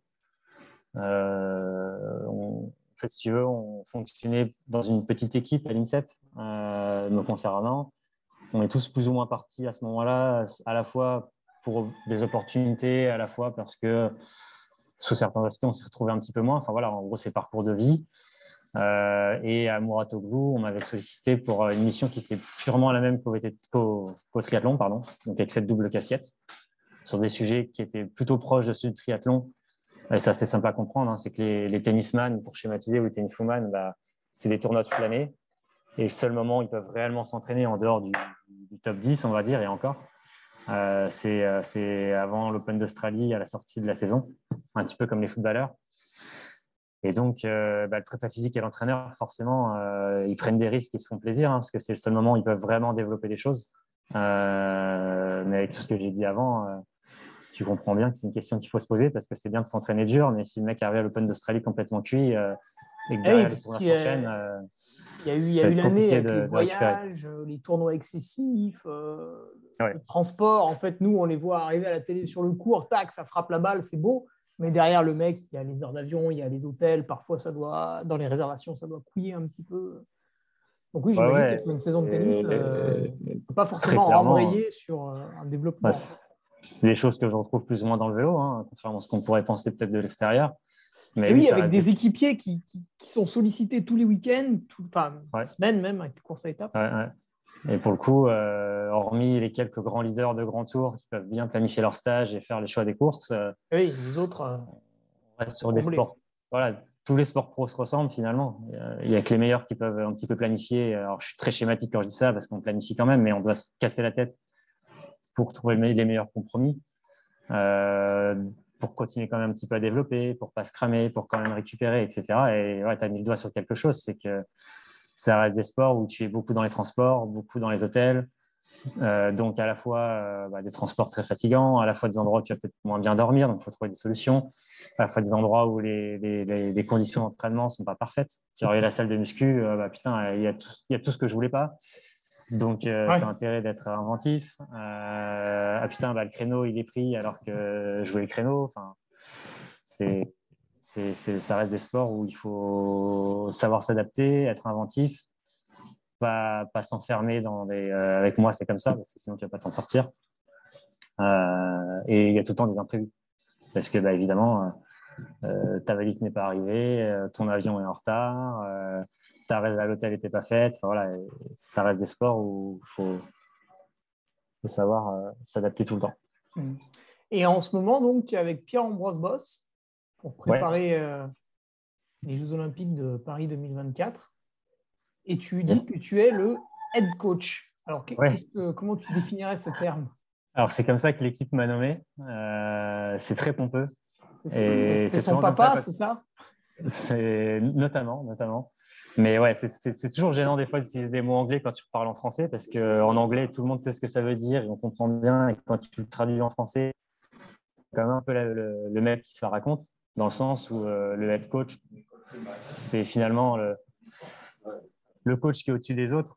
Et en France, quand tu dis que tu es au-dessus, c'est quand même pas très, euh, pas très beau et pas très gentil pour les gens avec qui tu travailles. Euh, donc, pour te la faire simple et courte, Pierre m'a sollicité fin octobre, début novembre. Il, se il, repart jusqu'au jeu de, Paris et il se posait des questions après, après Tokyo. Mhm. on monte une structure professionnelle. donc, on, comment dire, ça ressemble un petit peu à ce que je connais dans le vélo, hein, finalement, dans le sens où euh, on est très dépendant des deniers privés, donc euh, mécénat, sponsoring. Euh, on a une équipe plutôt large, dans le sens où bah voilà, moi, je structure l'aspect médical, je structure l'aspect entraînement. on a des gens pour la com, on a quelqu'un qui le filme au quotidien pour raconter, bah, pour montrer ce qui se passe de l'intérieur, hein, parce que tu te bien qu'avec Pierre, il y a des choses à raconter si tu l'as ah déjà vu un petit peu à la télé. Euh, il, est là Il est encore au lit. Euh, ça ne devrait pas tarder. Euh, ça ne veut pas dire qu'il a fait la fête. Bien au contraire. Ah, c'est un gros dormeur, il disait. Il dort beaucoup. Il, a besoin de dormir en tout cas. et donc, si tu veux, mon rôle, il va être à la fois structuré pour me concernant les aspects liés à la perf. Donc, à la fois des aspects, on va dire, médicaux, hein, kiné, ostéo, docteur, euh, à la fois euh, de travailler avec mon collègue de l'entraînement dont on parlera peut-être après, j'espère, euh, et à la fois d'aller chercher des ressources extérieures lorsqu'on juge nécessaire. donc typiquement, bah, Pierre, tu dois savoir si tu es fan d'athlète, de sport, qui s'est quand même pas mal blessé ces dernières années. et donc, bah, l'une de nos priorités de l'hiver, on ne sent pas trop l'hiver là où on est, euh, c'est de faire en sorte qu'il se blesse euh, moins. Pas dire jamais, hein, parce que ce serait trop facile sur Lucien de dire jamais. Qu'il se blesse moins, moins intensément, et que ait moins d'impact sur euh, ses, plans d'entraînement, moins d'impact négatif. Et donc, bah, on travaille notamment, ça peut-être pas parler aux gens, avec deux personnes qui s'appellent Jean-Benoît Morin et Pascal Edouard, qui sont des, spécialistes pour le coup vraiment internationaux de, des ischio-jambiers qui reste l'endroit euh, euh, problématique chez Pierre ces dernières années, notamment. Euh, et bah, on met plein de choses en place à l'entraînement pour, pour essayer que ça pète moins souvent. Idéalement que ça ne pète plus, ce serait bien. Mmh. Ah mais on le voit, ça, c'est, en athlétisme, c'est souvent, tu vois le sportif au championnat du monde qui, voilà, ça va être le claquage, ça va être le souci, le cela, c'est, toujours des images où on est déçu parce que le mec est en super forme à chaque fois. Ouais, ouais. Mais euh, on peut avoir la faute à pas de chance, mais malgré tout, euh, il faut quand même savoir que euh, les blessures musculaires sont quand même des blessures qu'on peut. Alors, on peut avoir pas de chance, hein, mais ça reste des blessures qui souvent peuvent être anticipées. Ouais, elles, traduisent l'entraînement les semaines d'avant qui n'ont pas été tous cohérents, peut-être. Bah, ça vont souvent traduire certains déséquilibres, euh, certains manques, certains alors déséquilibres. On pense de quadrischio parce que c'est assez simpliste. Ça va pas être que ça. Hein. Ça va être des postures, ça va être des manques euh, de stabilité à d'autres endroits. Euh, et finalement, des, des, des, stress sur les ischios qui seront forts. À un moment où, comme tu l'as dit, bah, c'est le moment de l'année où il faut courir le plus vite. C'est le moment de l'année où tu as enchaîné série demi-finale, donc tu travailles sur un muscle fatigué. Ouais, puis il y a l'émotion qui te, enlève les connexions au cerveau. Beaucoup de choses qui vont faire que c'est des situations qui deviennent plutôt exceptionnelles. Or, tu sais comme moi que quand c'est exceptionnel, euh, le corps n'y a pas été préparé. Donc, l'idéal, ce serait de le préparer à ce qui est exceptionnel pour que ce ne soit pas exceptionnel. donc, l'idée, c'est pas de faire des Jeux Olympiques tous les deux jours, hein, mais c'est en tout cas de, faire en sorte que ce soit le moins, exceptionnel possible et le plus prévenu possible euh, en termes de prévention. Euh, et puis bah, après, évidemment, tu, l'as un petit peu dit avant, euh, il y a à la fois ce qui est lié aux aspects mécaniques, en l'occurrence, et à la fois ce qui pourra avoir un double impact. Donc c'est tout ce qui souvent va entourer l'entraînement, parce que bah, ça reste des, blessures qui n'aiment pas euh, certains types de nutrition, qui n'aiment pas certains manques de sommeil, qui n'aiment pas euh, des boissons alcoolisées à certains moments. Euh, et donc, donc forcément, ça veut dire qu'il faut un petit peu avoir une vision 360 degrés. oui, en général, on le dit, alors peut-être des fois, c'est un peu le discours de certains naturopathes, voilà, ça peut ne pas parler aux jeunes athlètes on te dit, bah ouais, euh, tu as une tendinite au genou, mais c'est parce que ces dernières semaines, tu as fait ceci, cela. Donc, ça, en fait, ça pète à un endroit, voilà, bah, pas de bol, c'est le genou. Quoi. Donc, il peut y avoir ça aussi. Ça peut être une, une blessure qui vient d'une surutilisation du corps, mais pas forcément à l'endroit où on l'attendait. Ouais, ouais, après. Parce que tu as un état inflammatoire, parce que tu as une fatigue chronique ou pas? Et par contre, ce qui est important, c'est, tu as mis le doigt sur quelque chose, c'est que la perf est multifactorielle. Donc, c'est important quand on est entraîneur euh, d'essayer de, comment dire, euh, de, mieux maîtriser, euh, de maîtriser le mieux possible, pardon, ce qui sont des facteurs de perf ou de contre-perf de nos athlètes. Donc, évidemment, qu'un triathlète, un coureur du sang, c'est pas la même chose, même s'il y a des choses qui se rapprochent. pour pouvoir prendre de la hauteur sur ce que tu préconises, sur ce qu'il fait, sur ce qui a de l'impact sur lui ou pas. Euh, parce que l'état inflammatoire dont tu parles, euh, tout le monde n'y répond pas de la même façon. Il y a des gens qui peuvent manger euh, des choses qui pourraient créer de l'inflammation sans que c'est de réels impacts, alors que d'autres personnes, ils mettent le doigt dedans une fois et, tu vois qu'il y a de l'impact tout de suite. Et donc, là où ce que tu dis est important, c'est que le naturopathe, du coup, avec ce que tu as dit, la façon dont je le dis, on croirait que je tape sur les naturopathes, alors que ce n'est pas du tout le cas ce que je voulais dire, c'est que euh, c'est réducteur de dire euh, il mange ça, c'est ça. L'idée, c'est de prendre de la hauteur, d'aller cibler tout ce qui peut potentiellement avoir de l'impact, de voir comment il y répond au quotidien et, de faire bouger les, pièces du puzzle euh, et de pas simplement dire bah, arrête tout de suite de manger ça, c'est sûr que c'est ça. Parce que comme tu l'as dit, s'il y avait déjà un stress mécanique, ça peut être que ce qu'il mange. Il faut peut-être aussi se poser la question du stress mécanique dans l'exemple que tu as donné. Mm. Ok, avec tout ça, bah, tu trouves aussi le temps euh, d'être rédacteur pour euh, le site internet Le Pape et de bosser avec je... Champs. Et avec Le Pape et avec Transfert aussi.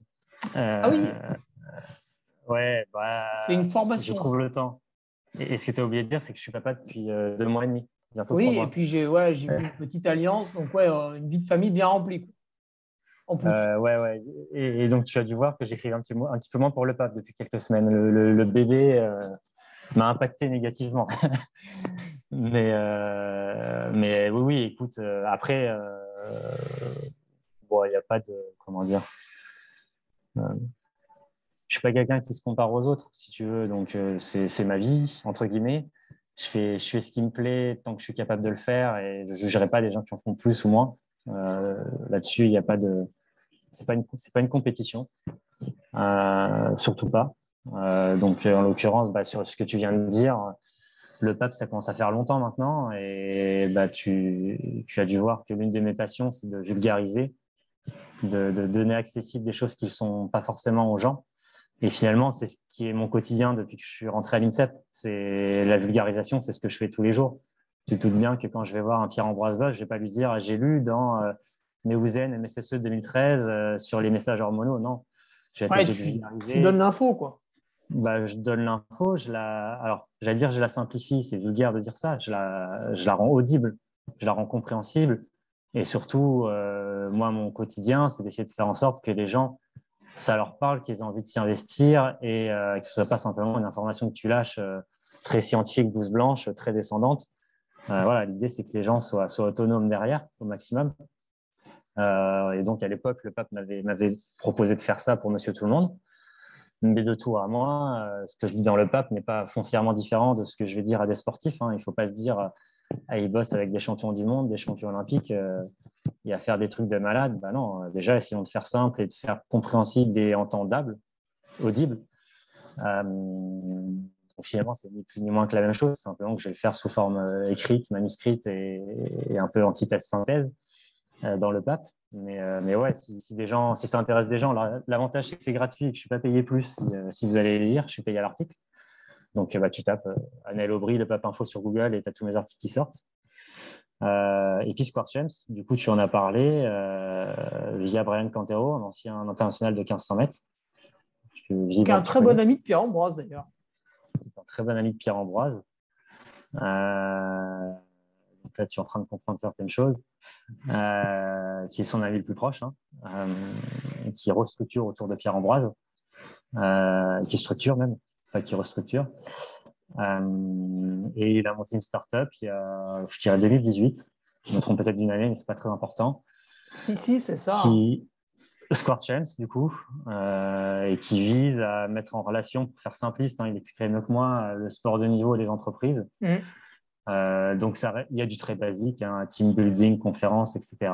Euh, parce que bah, on se rend souvent bien compte que les choses qu'on développe dans le sport, euh, alors je vais dire dans le sport de haut niveau, mais dans le sport tout court, sont des, choses qui sont finalement qui, ont, qui font très écho dans les entreprises.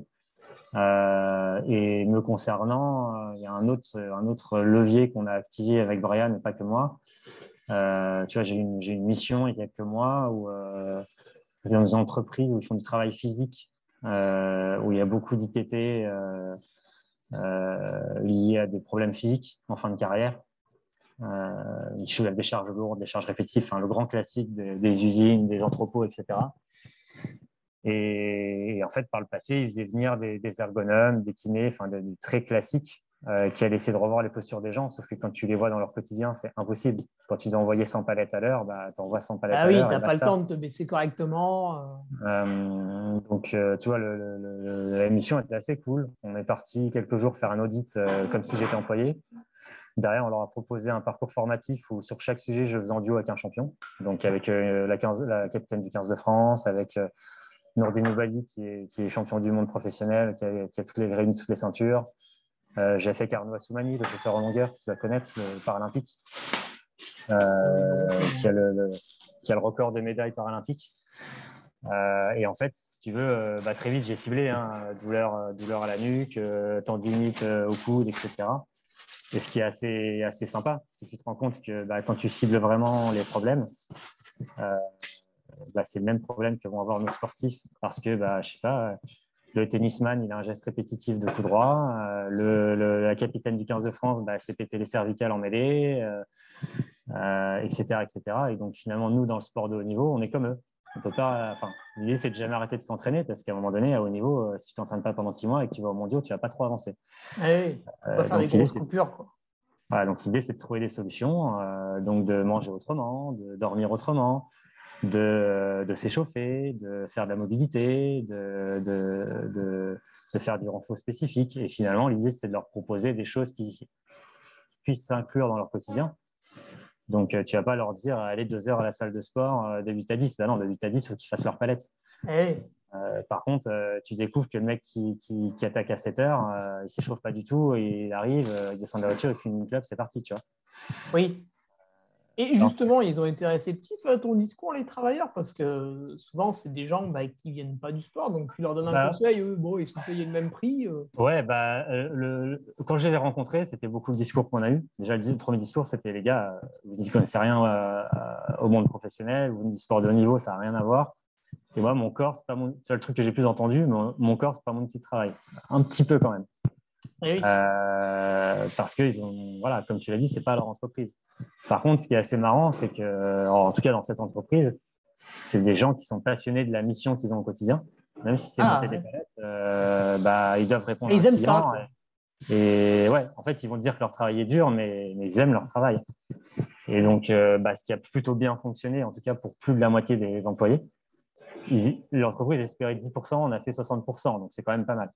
Ouais, ouais, ouais. ouais, c'est que bah, déjà, faire l'audit physique a permis de créer du lien. C'est comme avec les sportifs et les entraîneurs. Hein. Si tu envoies des préconisations par mail mais que tu n'as jamais rencontré les gens, euh, soit il est sensible, soit ça ne va pas marcher. Ouais, ouais, ouais euh, touche déjà moins de monde. Donc forcément, hein, de bosser un peu avec eux, de boire un café avec eux, euh, ça, ça crée du lien derrière de le construire avec des champions, ça crée aussi du lien parce que tu doutes bien que tu ouvres plus facilement un, comment dire, un parcours formatif vidéo si tu l'as fait avec un champion du monde de boxe que si tu l'as fait tout seul. Euh, et ce qu'on a essayé de faire, comme je te l'ai dit, c'est de proposer des choses où on leur disait, bah voilà, toi, typiquement, ce qu'il faudrait, c'est que tu t'échauffes la voûte plantaire parce que tout part de ta voûte plantaire et on va te proposer de faire 5 euh, minutes d'automassage avec une balle de tennis ou une balle de golf ah, c'est agréable, ça. Donc déjà, c'est plutôt agréable. Le chef, quand il voit que tu lui dis, bah, nous, on vous impose juste 5 minutes, il va te dire, ah, bah non, mais venez pas 5 minutes en avance. Vous de commencer à 7h, vous commencez à 7h05 et de 7h à 7h05, automassage pour ceux qui le veulent. Forcément, ça réagit quand même plutôt bien. Euh, et bah là, je te parle de gens qui avaient des douleurs au dos chroniques qui faisaient que leur quotidien était un enfer. sauf que bah, pour ce poste-là, on avait ciblé que tout partait des pieds. Il y avait des tensions de malade dans leurs chaussures professionnelles hyper rigides. Mmh. Et oui, les chaussures de sécurité, souvent, qui sont obligatoires. Ouais, c'est ça. Et je ne sais pas si tu as déjà fait des automassages du pied quand tu es tendu ah, sous les pieds. Si, avec le ski de fond, souvent, je suis très crispé dans mes chaussures. Donc, alors là, moi, masser la voûte plantaire l'hiver, c'est un bonheur infini. Et j'imagine que ce que tu as dû vivre, c'est que les premières secondes, c'est l'enfer. Ouais, le, euh, temps d'appuyer deux, trois fois dessus. Ouais. Par contre, quand tu libères les tensions, les nœuds musculaires, euh, attention que tu revis parce que. Et là, ah tu, parles de gens. Du coup, on a fait un audit terminal parce que c'est ce qu'on leur avait proposé, c'était de leur dire bah, nous, on aimerait bien revenir quelques mois plus tard euh, pour voir ce qui a fonctionné ou pas fonctionné parce qu'on n'a peut-être pas la science infuse euh, et que les employés puissent nous dire bah, moi, ça, Naël, ça n'a pas fonctionné et que je puisse réfléchir à ce que j'ai d'autres solutions. Et des messages de fou. Tu as des gens qui vont te dire Naël, ça faisait 20 ans que j'avais mal au dos, mais comme ça faisait 20 ans que j'avais mal au dos, je compensais. C'était mon quotidien d'ouvrier de base, entre guillemets. Hein, ouais, puis il s'est dit, c'est normal, quoi. Le travail est dur, c'est normal. Euh, tout est lié. Et là, euh, j'ai le dos qui se libère. Euh, et surtout, ce qui était assez agréable, c'est que quand les mecs te parlent à l'audit initial, ils vont dire, ouais, mais de toute façon, mon métier, il est dur, c'est comme ça, je suis ouvrier, c'est normal. Mais le week-end, je profite du week-end pour me reposer, mais tu vois, je peux même plus tourner la pousse quand j'ai mal au dos, je reste dans le canapé tout le week-end. Moi, quand les mecs me disaient ça, je leur disais, mais les gars, euh, je suis désolé, je suis peut-être, euh, je me trompe peut-être, je suis peut-être frontal en vous disant ça, mais pense à toi. Parce que euh, si tu as mal au dos au boulot, c'est difficile, bah ok. Par contre, si le week-end, tu peux même pas profiter de ta famille, de ton jardin, de tes amis, ah, excuse-moi, mais ta vie, elle n'est pas cool. Quoi. Eh ben oui, euh, normalement, tu es censé, voilà, en gros, travailler du lundi au vendredi pour euh, avoir des activités récréatives le samedi, dimanche. si tu ne veux pas les pratiquer, c'est hyper agréable. Ça, nous, ça nous sort du sport de haut niveau. Et c'est quand as des, tu croises des, ouvriers ou des ouvrières euh, qui derrière te disent ouais, ça m'a ça, m'a énormément fait du bien. Et j'ai pu tailler ma. J'étais content, ça faisait six mois que je devais le faire. Bah ouais, bah, c'est cool. Là, tu es venu euh, avec des connaissances du sport de haut niveau pour aider les travailleurs. Et est-ce que le fait de côtoyer ces travailleurs t'a aussi donné des petites idées pour quand tu retournes auprès des sportifs, avoir des nouveaux trucs un peu percutants? Oui, après, euh, très honnêtement, euh, comment dire ça? Je sais pas, peut-être sur l'aspect motivationnel, tu vois quelqu'un qui a un métier particulièrement dur, tu te dis, mais pourquoi C'est ce que j'allais dire, c'est que entre guillemets, alors je vais te le faire en deux temps. Le premier temps, c'est que je viens d'une famille, euh, comment dire, euh, plutôt euh, qui vient pas de la haute société, on va dire ça comme ça, qui, qui vient d'un milieu où il faut travailler avec son corps, travailler assez dur et, et on me l'a aussi imposé, euh, même s'il le fallait, sur mes vacances scolaires. voilà, à 15 aider, ans. Hein, si tu es à la ferme ou des choses comme ça, il faut aider. Bah, bah, tu as, bien compris du milieu du G1. Voilà. Et donc, euh, bah voilà, euh, tous les soirs, enfin pas tous les soirs, mais certains soirs, chaque week-end, chaque vacances scolaires, euh, c'est des choses que j'ai connues et j'ai été élevé comme ça. Donc voilà, comment dire, c'est quand même quelque chose qui m'anime plutôt au quotidien, qui vient de mon éducation. Après, tu as raison, c'est que la vérité, c'est que depuis plus de dix ans, même si le sport de haut niveau n'est pas, pas non plus le monde des bisounours, je reste dans un milieu avec des gens qui ont un talent physique exceptionnel, qui donnent leur vie pour ça. Et c'est sûr que ça m'a remis un peu euh, les pieds sur terre par rapport à ça. Et, là où tu as raison, c'est que, euh, comment dire, euh, disons que ça recontextualise aussi certaines choses, dans le sens où, voilà, sans, sans rentrer dans des détails et sans citer des personnes, bah, évidemment, plus je vais vers des, des, mondes professionnels et pas que olympique pur, comme tu l'as dit, euh, plus le professionnalisme a certains aspects positifs, le fait d'être énormément entouré, et également certains aspects négatifs euh, qui seront qu'à être trop entouré, euh, on en oublie certaines priorités dans notre quotidien, qui serait déjà de, de, se lever tôt le matin, de se faire mal à l'entraînement tous les jours. Euh, ce que je viens de dire est un peu, évidemment un peu fort. J'exagère un peu, mais malgré tout, euh, euh, voilà, quand tu viens d'un petit sport olympique amateur ou à part faire podium mondial olympique, ça va être compliqué pour toi parce que très rapidement, on va te dire que tu es un petit peu trop vieux, que tu vas peut-être sortir des listes et que tu vas peut-être finir à Pôle emploi parce que bah, à un moment donné, si tu n'es plus sur liste, tu n'as plus beaucoup d'aide et c'est juste tes parents qui vont t'aider. je pense que tous les matins, tu réfléchis un petit peu à ton quotidien et tu sais pourquoi tu dois te lever. Ouais, tu as un petit regain de motivation à ce moment-là. Voilà, je, pense que voilà, je suis pas sûr que ce soit si conscient que ça. je pense que c'est une façon de vivre. malgré tout, évidemment, tu es dans le monde professionnel, moins c'est vrai, évidemment, parce que tu as un contrat, un contrat sur plusieurs années, que tu as souvent un rôle défini, comme tu l'as dit. Euh, est-ce que j'ai réellement besoin de faire des efforts énormes au quotidien alors que je suis un simple équipier mmh. Peut-être, parce que plus tu seras un bon équipier, plus tu auras des contrats longs et importants. Plus des leaders te feront confiance et t'emmèneront derrière eux ou dans d'autres équipes s'ils changent d'équipe. Euh, donc, euh, donc ouais, carrément. Ok, bah là, on a fait le tour d'horizon. Hein, une petite présentation en 1h30, euh, impeccable. Ouais. T'as oublié transfert, du coup Hein? T'as oublié Ah oui, exact. Il nous reste ça, tout à fait. Parce que c'est ce qui me prend quand même peut-être le plus de temps au quotidien. Ah, d'accord. Euh, ouais, non, mais très vite. Très vite, euh, c'est un organisme de formation dans le privé, hein, pas dans le public. Euh, c'est une formation qu'on avait montée avec mes directeurs de thèse, Yann Lemmer, Christophe Wirtz, et le directeur de transfert à l'époque, enfin qui l'est toujours. c'est une formation qui à l'époque s'appelait préparation physique, récupération et nutrition. Donc, tu as tout compris dans le titre. Euh, qui vise à ce que puisse, euh, comment dire, donner accès à des gens qui travaillent dans le sport, donc pas forcément des coachs. Hein. Ça peut être des coachs, ça peut être des prépas physiques, ça peut être des entraîneurs, ça peut être des athlètes en reconversion, des ostéos, des docteurs, ce que tu veux, euh, à ce qu'ils puissent avoir une vision à 360 degrés de leur athlète et que, bah, je sais pas, qu'un nutritionniste sache un petit peu mieux ce qu'est l'entraînement, qu'un kiné sache un petit peu mieux comment euh, qu'est-ce qu'est le quotidien d'un trailer qui sera peut-être le public qui a le plus au quotidien. Parce que soigner, c'est bien, mais prévenir les blessures, c'est mieux. Et oui, parce que euh, par exemple, si demain j'ai un souci, euh, tiens, au genou, je prends mon, annuaire, je me dis, tiens, je suis dans telle ville aujourd'hui, là, j'ai besoin d'aller voir un kiné. Hop, allez, le deuxième, là, très bien, tac, j'y vais.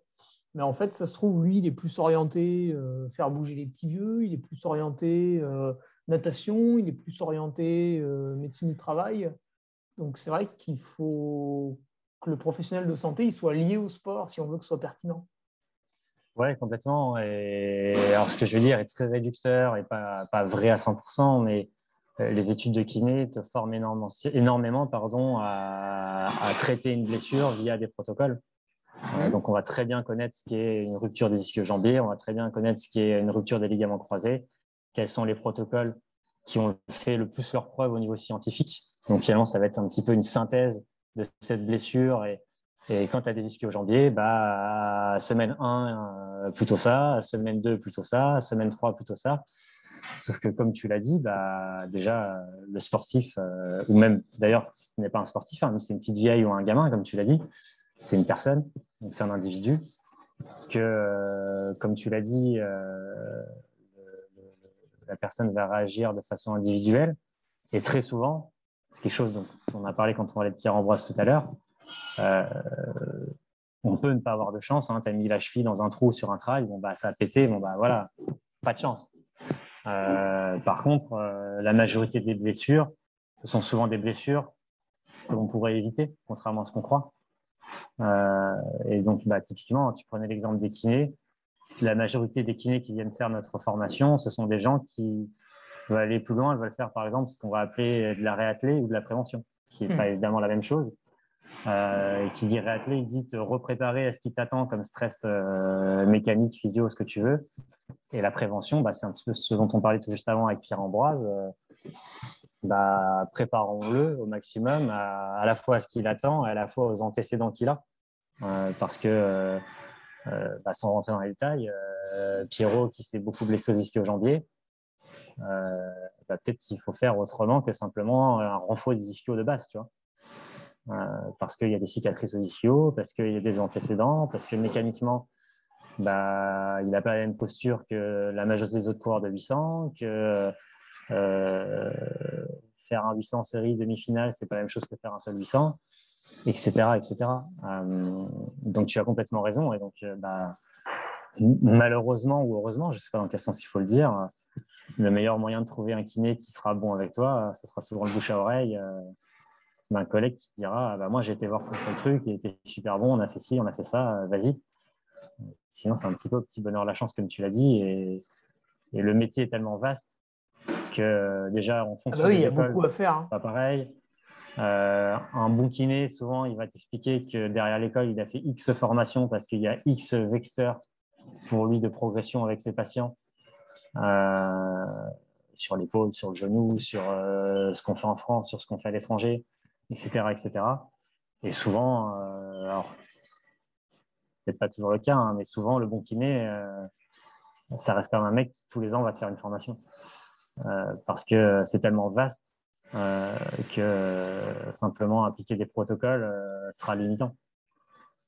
Après, respecter des protocoles, c'est déjà la base, hein, évidemment. Mmh. Oui, non, puis c'est pas forcément donné à tous les formations parce qu'elles ont un coût, etc. Donc, il ne faut pas non plus euh, celui qui ne va pas forcément en suivre, mais qui aura un public attentif pourra être très bon. Et cette phase de réathlétisation, c'est important, comme tu disais, parce que tu vois, je m'étais cassé la rotule une fois. Donc, le kiné, te permet de, quand tu euh, enlèves la telle, voilà, retrouver un petit peu le fonctionnement du genou pour marcher. une fois que tu marches, le médecin il est content et salut, on se quitte, euh, c'est fini. Sauf que toi, tu ne veux pas marcher, tu veux faire du trail en compétition, donc là, il faut faire autre chose. Et c'est là que le kiné prend un rôle super important parce qu'il va te réathlétiser pour te permettre de courir.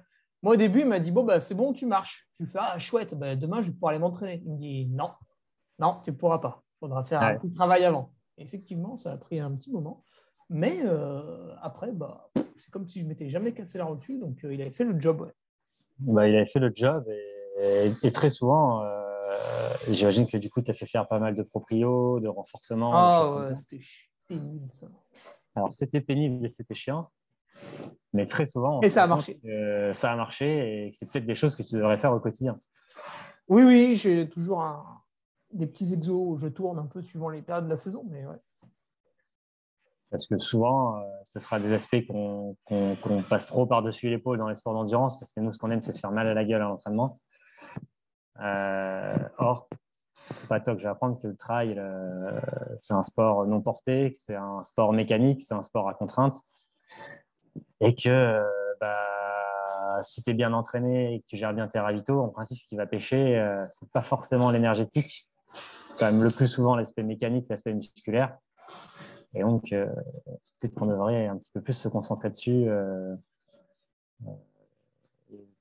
Peut-être un petit peu moins sur l'énergétique des fois. Et c'est un, un, un, docteur en physio qui dit ça. mais, mais, voilà, c'est bien de s'entraîner dur à l'entraînement, mais c'est bien aussi de, prendre le temps de voir quels sont les facteurs de perte dans ta discipline, euh, d'une part. Et ensuite, où sont toi tes points forts et tes points faibles Je ne le sais pas pour toi te concernant, mais typiquement, euh, nous qui travaillons dans le haut niveau avec des athlètes exceptionnels, bah souvent quand on va voir euh, des trailers amateurs ou des marathoniens amateurs pour schématiser ou des triathlètes amateurs, le premier truc qui va nous sauter aux yeux, c'est ah ouais, techniquement, euh, c'est vraiment pas beau. Donc forcément, par contre, il y va, quoi. Il fait des heures, euh, ah, pas de problème. Il, fait des heures, il se rentre dedans, parfois plus qu'un pro. Euh, en tout cas, pas moins parfois. Et ce qui est sûr, c'est que tu auras deux aspects. Un, énergétiquement, ça va être très coûteux. Donc, c'est un peu con parce que du coup, tu es peut-être moins bon énergétiquement qu'un sportif de haut niveau. Et en plus, tu consommes plus. Donc, euh, c'est un petit peu embêtant. Donc, tu es obligé de réduire l'allure. Ou sinon, tu pètes hein, double l'un ou l'autre et où bah, ce sera le meilleur moyen euh, soit de te blesser, soit de péter en vol pendant la course euh, mécaniquement, musculairement. Parce que bah, si techniquement tu es moins propre, bah, c'est beaucoup plus coûteux, pas qu'énergétiquement, également euh, musculairement, au niveau des tendons, etc. Et donc forcément, tu auras, moins de facilité et c'est là où tu te rends compte que bah, sur ces sports-là, les aspects techniques, musculaires, euh, on prend peut-être pas assez le temps de les faire, je pense, en tout cas de mon mm. point de vue. Et je pense, plus on est amateur, alors c'est réducteur ce que je veux dire, tu vas avoir un amateur qui court bien, hein, mais majoritairement, plus ce sera le cas. Euh, voilà, le meilleur exemple, c'est tu vas avoir un cross scolaire de tes enfants, si tu en as, euh, souvent celui qui arrive dans les premiers, euh, c'est celui qui court le mieux, c'est pas celui qui a la plus grosse caisse ce que tu veux dire, c'est que si tu prends euh, deux, coureurs, en fait, il y en a un, il va, les deux vont faire une heure d'entraînement à une intensité qui pour eux va être agréable.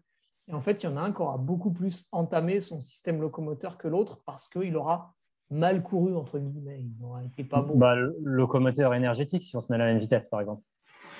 Oui. si, on se met, si on a tous les deux euh, s'il y en a un ou deux qui a une technique qui est vraiment pas belle, pas bonne, et un ou deux qui court plutôt bien, et qu'on se met tous les deux à 10 à l'heure, il y a de grandes chances que, et qu'on a un niveau d'entraînement semblable, il y a une grande chance qu'il y en a un qui aura plus d'impact que l'autre, sur, tous les aspects, peut-être plus certains que d'autres, mais, mais ouais, carrément il y en a un, il se lève le lendemain, il est tout frais, l'autre, il se lève le lendemain, euh, ça tire le bassin, ça tire un peu les lombaires, il y a un genou qui coince, etc. potentiellement, potentiellement. Bon, bah, Annel, on va pouvoir passer euh, aux petites questions maintenant. Bon, ça va aller vite, parce qu'on a bien débroussaillé. Euh, si tu as encore le temps, sinon on se fait une partie 2, c'est à toi de voir. Eh bien, j'ai encore quelques minutes. Bon, bah, on attaque et puis tu nous dis.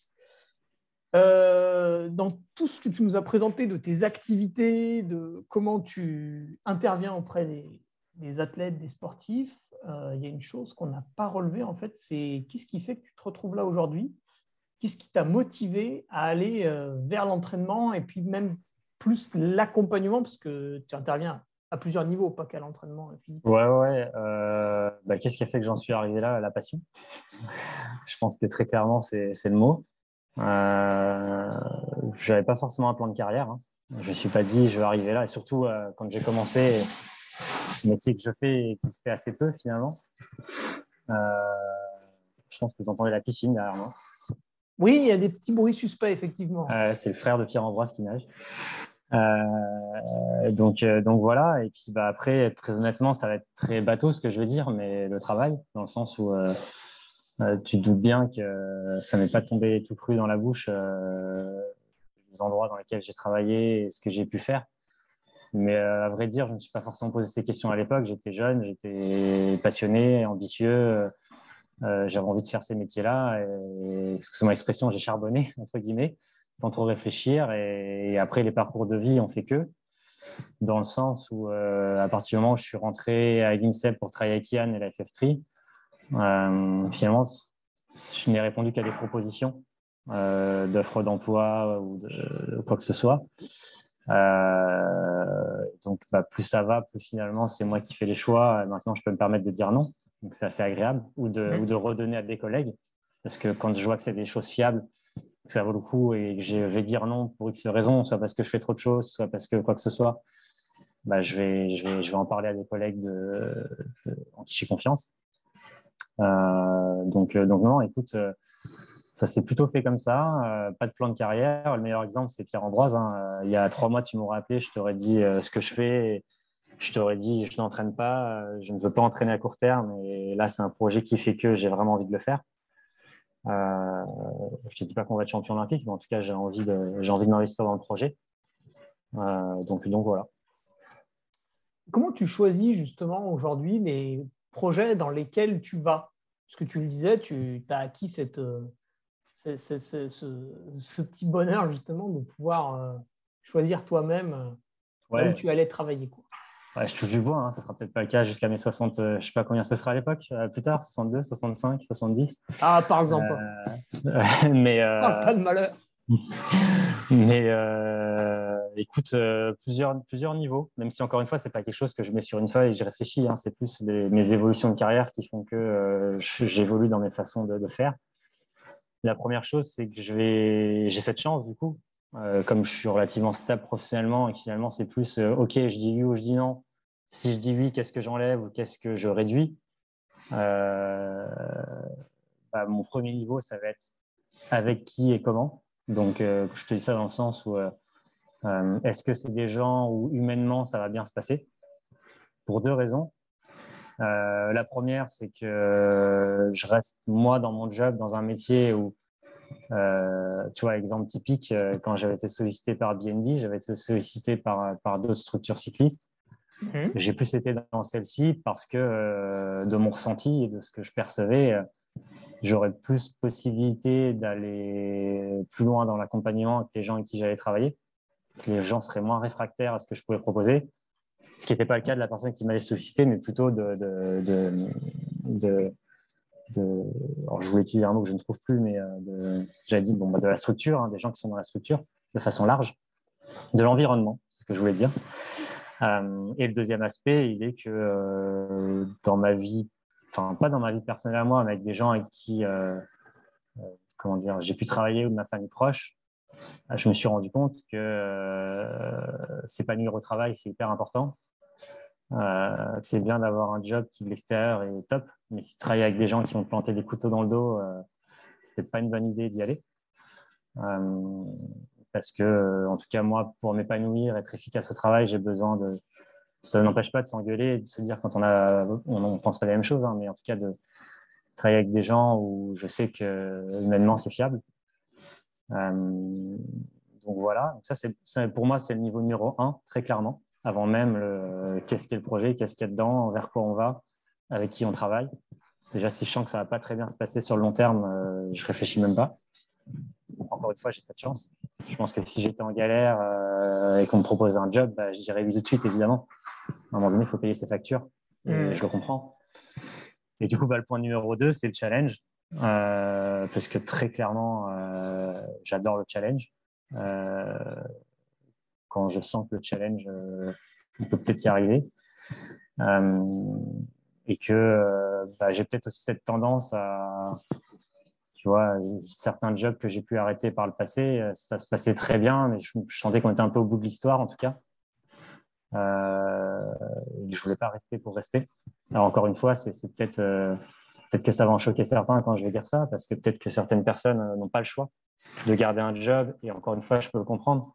Si on prend l'exemple de mes ouvriers tout à l'heure, euh, ils vont pas dire il n'y a plus de challenge, je ne m'épanouis pas, euh, s'ils sont pas sûrs de retrouver un travail derrière, évidemment. Oui, il n'y a pas la même entreprise à 2 km. Quoi. Voilà, donc encore une fois, euh, là je parle purement de ma personne, ma propre personne. Et tu m'aurais appelé il y a 10 ans, je ne t'aurais pas dit ça, évidemment. je sortais de mon master, tu galères un peu, tu fais ce que tu peux. Voilà, je faisais des coachings à droite à gauche, j'entraînais en club. je ne faisais pas la fine bouche, hein, évidemment. Euh, donc euh, voilà, très clairement, c'est mes deux aspects les plus importants.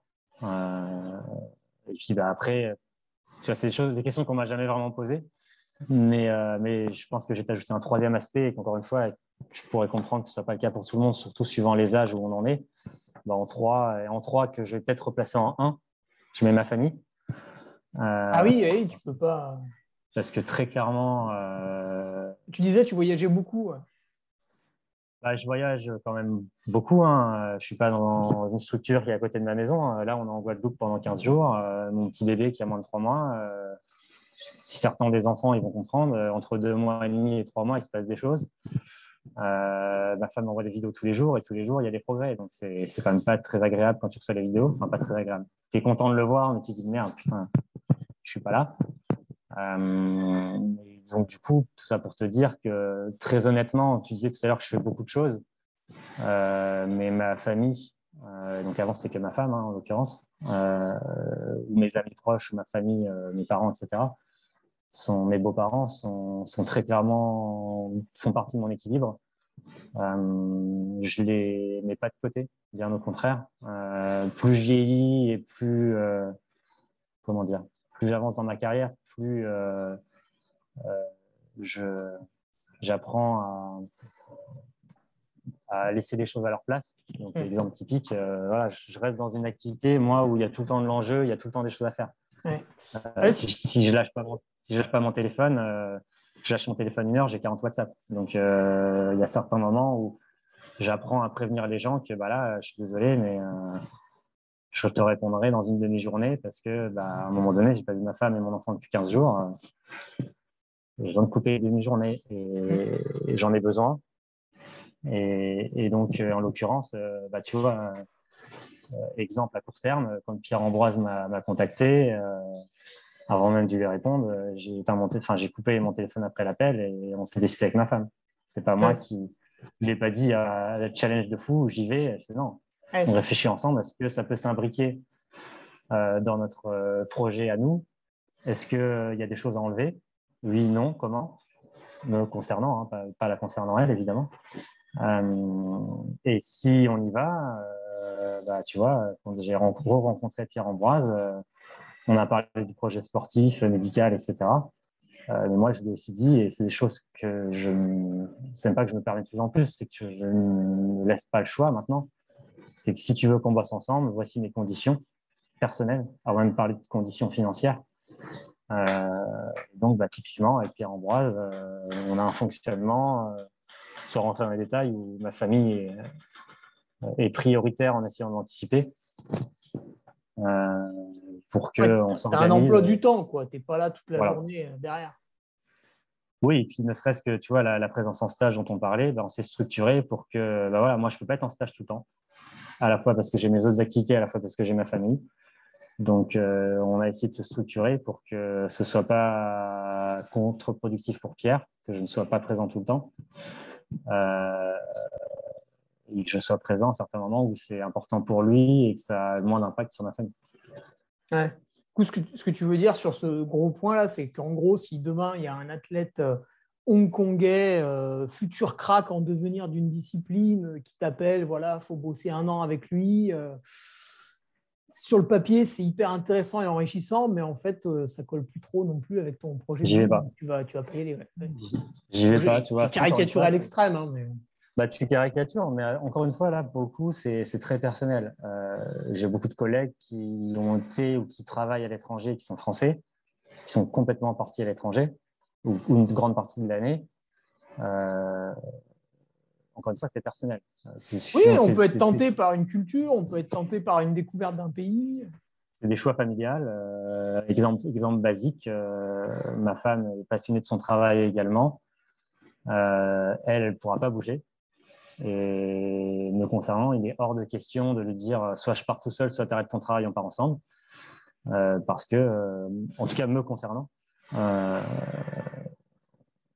j'essaie de trouver le meilleur compromis pour les deux. Et donc, euh, bah, sur des propositions que j'ai pu avoir à l'étranger, qui étaient souvent prenantes physiquement sur le déplacement, bah, j'ai dit non parce que, mmh. en tout cas, moi personnellement, je me l'interdis actuellement. Euh, j'ai plein de collègues qui disent oui et, qui ont raison de dire oui parce que pour eux, c'est pas un problème. Ah, le, savoir français est happé par le monde alors? Non, non. Ah, ah, ce que tu dis est rigolo. souvent parce que... tu as des demandes de l'étranger? Souvent, euh, souvent. non, souvent, ça veut rien dire. Oui, euh, pas plus que des françaises en tout cas.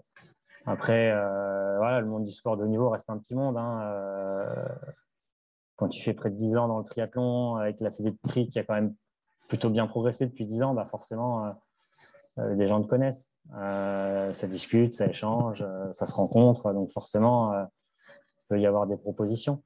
mais c'est assez rigolo ce que tu dis parce que euh, les rares fois où médiatiquement on parle d'un Français qui part à l'étranger, euh, tu lis l'équipe, tu as l'impression que le mec, euh, putain, on nous vole notre savoir, il part à l'étranger, machin, c'est très français. En fait, si le mec est bon, qu'ils ont envie de le recruter, bah, on s'en fout qu'il soit français. Quoi. Mm. dans les équipes étrangères, la majorité des pays, on ne se pose pas ces questions-là. Ah oui, bah, tu avais un cas avec euh, Siegfried Mazé, qui est euh, l'entraîneur de tir de l'équipe de biathlon norvégienne, et qui, bien sûr, avant était l'entraîneur de tir des Français. Euh, mais c'est un petit monde, donc ça s'est très, très bien passé. Et c'est vrai que ça, d'un coup, tu le vois avec la tenue norvégienne à la télé, tu dis mince alors, qu'est-ce qui se passe? Ouais, mais, mais c'est rigolo parce que de l'autre côté, on ne le voit pas du tout comme ça. Mais encore une fois, c'est très français. Euh, je à la fois du. Je pense qu'il y, a... je pense qu'il y a une part de jalousie, très honnêtement. Mm. Je pense, de façon. Pas tout le monde, hein, mais euh, euh, je pense qu'il y en a. Il y a aussi que. Bah, on a du mal des fois à comprendre que quelqu'un puisse bosser pour des étrangers, mais en fait, si le challenge l'intéresse et que voilà, on n'est pas, pas nationaliste hein, non plus, hein, il n'y a pas de souci à, à, faire ça, je pense. Et ça reste que du sport. Euh, on n'est pas des chercheurs qui cherchons le vaccin contre le sida. Euh, on ne va pas changer le monde. Hein. Et encore, le vaccin pour le sida, tu le cherches pour la Terre entière. Donc, ce que je viens de dire est faux. Mais... Ah oui, c'est vrai. Euh, mais, bon, bref, tu as compris ce que je voulais dire. Ça reste que du sport, tranquille, les gars. Il y aura un premier, un dernier. ce sera comme ça toutes les compètes. Hein. le meilleur gagne. Ouais. Euh, quels outils tu utilises un petit peu là aujourd'hui euh, Tu on va parler bah oui, de ce que tu fais euh, en ce moment là, quand tu observes un peu les entraînements. Donc, tu nous as beaucoup parlé pour prévenir la fatigue de l'approche avec le cardiofréquence mètre. Alors, est-ce que, est que la variabilité cardiaque, tu peux, tu peux la détailler? Tu t'en sers aussi? Tu nous parlais de la fréquence cardiaque de réserve De récupération De récupération, oui, pardon, qui est justement, c'était la différence que tu disais. Ouais. Suis tombé dedans. Euh, ouais, écoute, euh, honnêtement, euh, ça va être moins simple évidemment que les gens que tu as eu qui sont très je fais du trail, je fais du triathlon, etc., avec un public qui est souvent le même. Hum, hum. évidemment, je vais souvent m'adapter déjà au sport, à ce qu'ils faisaient en amont, à ce qu'il y aura. Enfin, déjà, il va falloir faire des choix. typiquement, je te prends Exemple de l'équipe de vélo, euh, tu arrives, euh, tu penses euh, cycliste professionnel, tu as des lumières qui s'allument partout, tu as envie de faire 15 trucs en même temps. L'idée, ce n'est pas de, multiplier les choses, mais de faire ce qui sera le plus utile, là où ils s'investiront le plus, encore une fois, parce que tu ne vas pas le faire à leur place. C'est toi qui vas te lever pour faire du HRV, hein, si on devait reprendre l'exemple du HRV.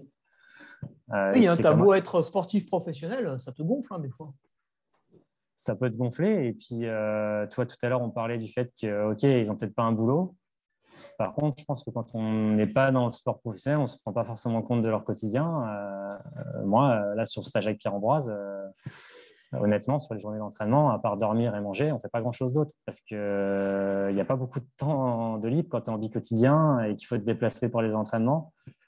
donc, si tu commences à lui dire, on va faire des squat jumps sur une plateforme de force, des, du HRV, puis après, on va aller faire une analyse sanguine, puis je vais mesurer ton sommeil, etc.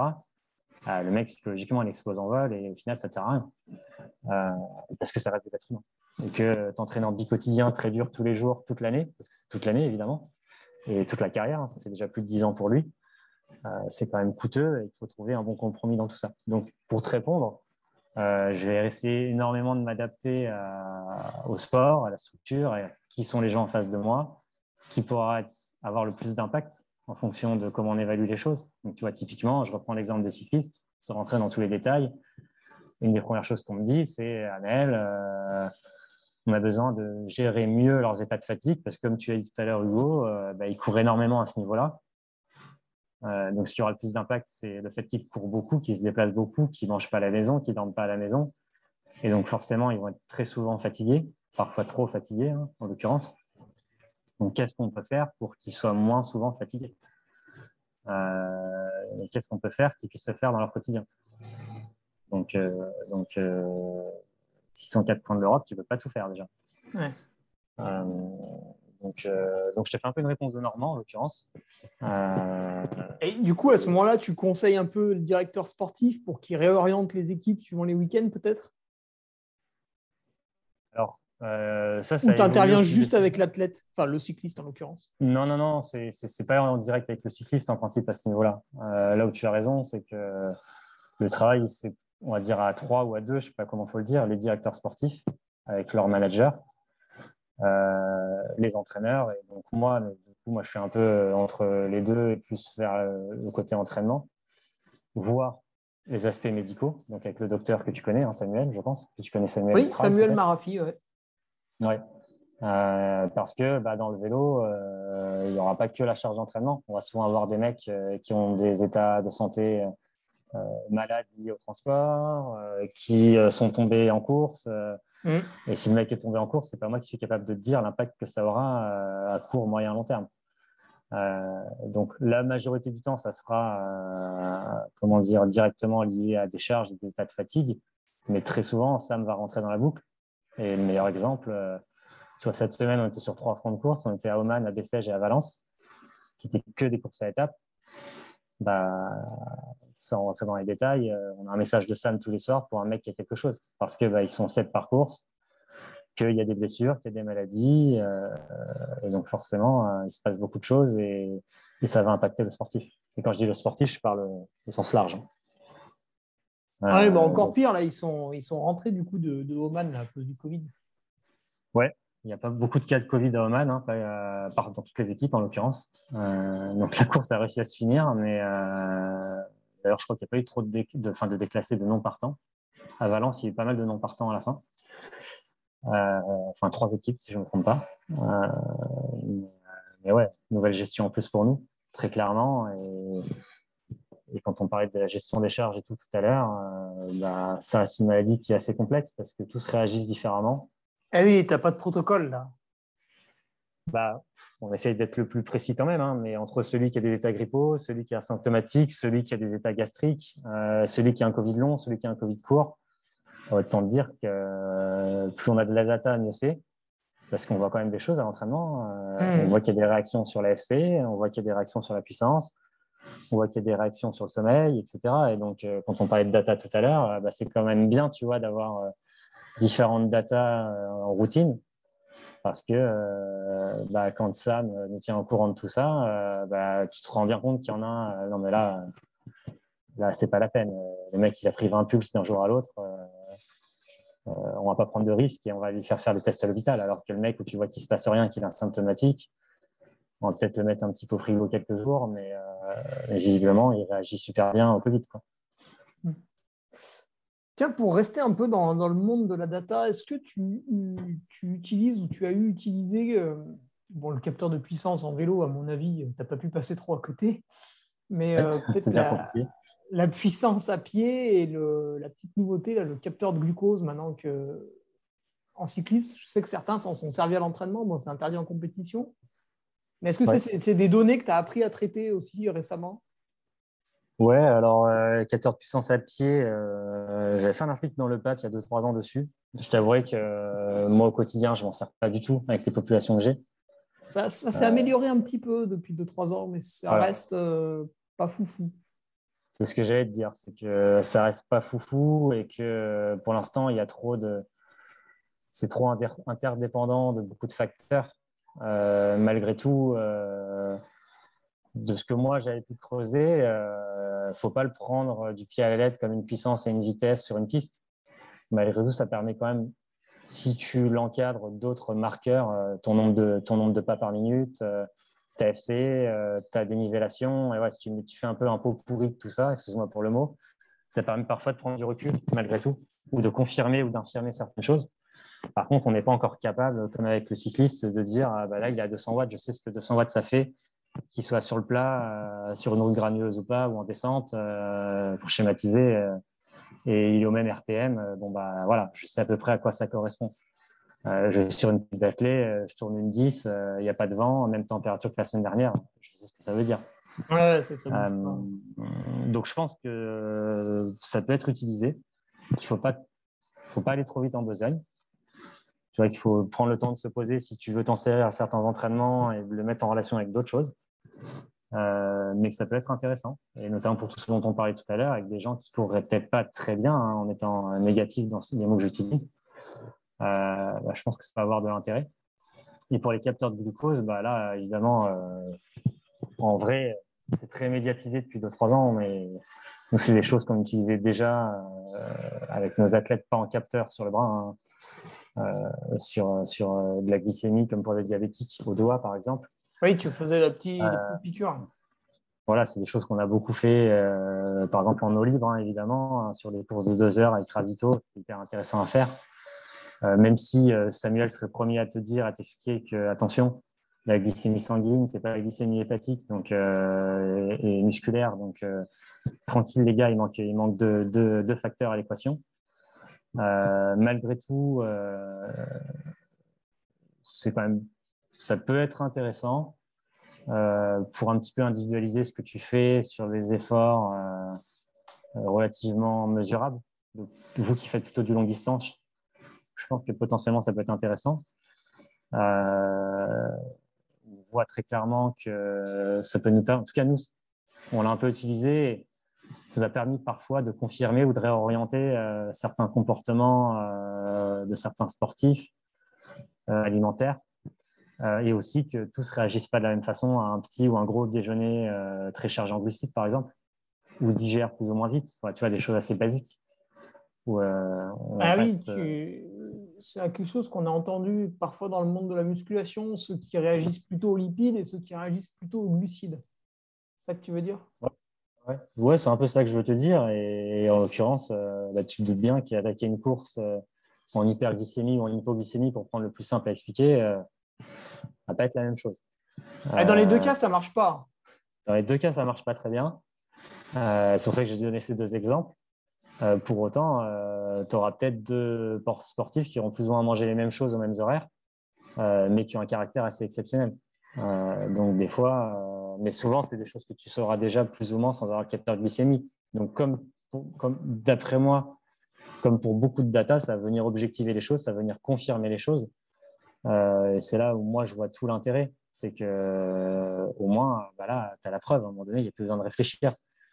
Alors, comme quand on parlait de la fatigue tout à l'heure, si tu es honnête avec toi-même, euh, tu le sens quand même si tu es en hypo ou en hyperglycémie à un moment donné. Euh, mm. Tu ne te mens pas à toi-même. Quoi. Mais tu vois, euh, pris dans une course un jour, donc j'ai pas assez bu, etc. Puis je suis rentré en déshydratation. et je me suis plaint, tu vois, ouais, il faisait trop chaud, machin et tout. C'est conneries de partir à cette heure-là, patati patata. Et donc la personne qui me suivait à l'époque m'a dit, bah attends, décris-moi un petit peu ce que tu as bu.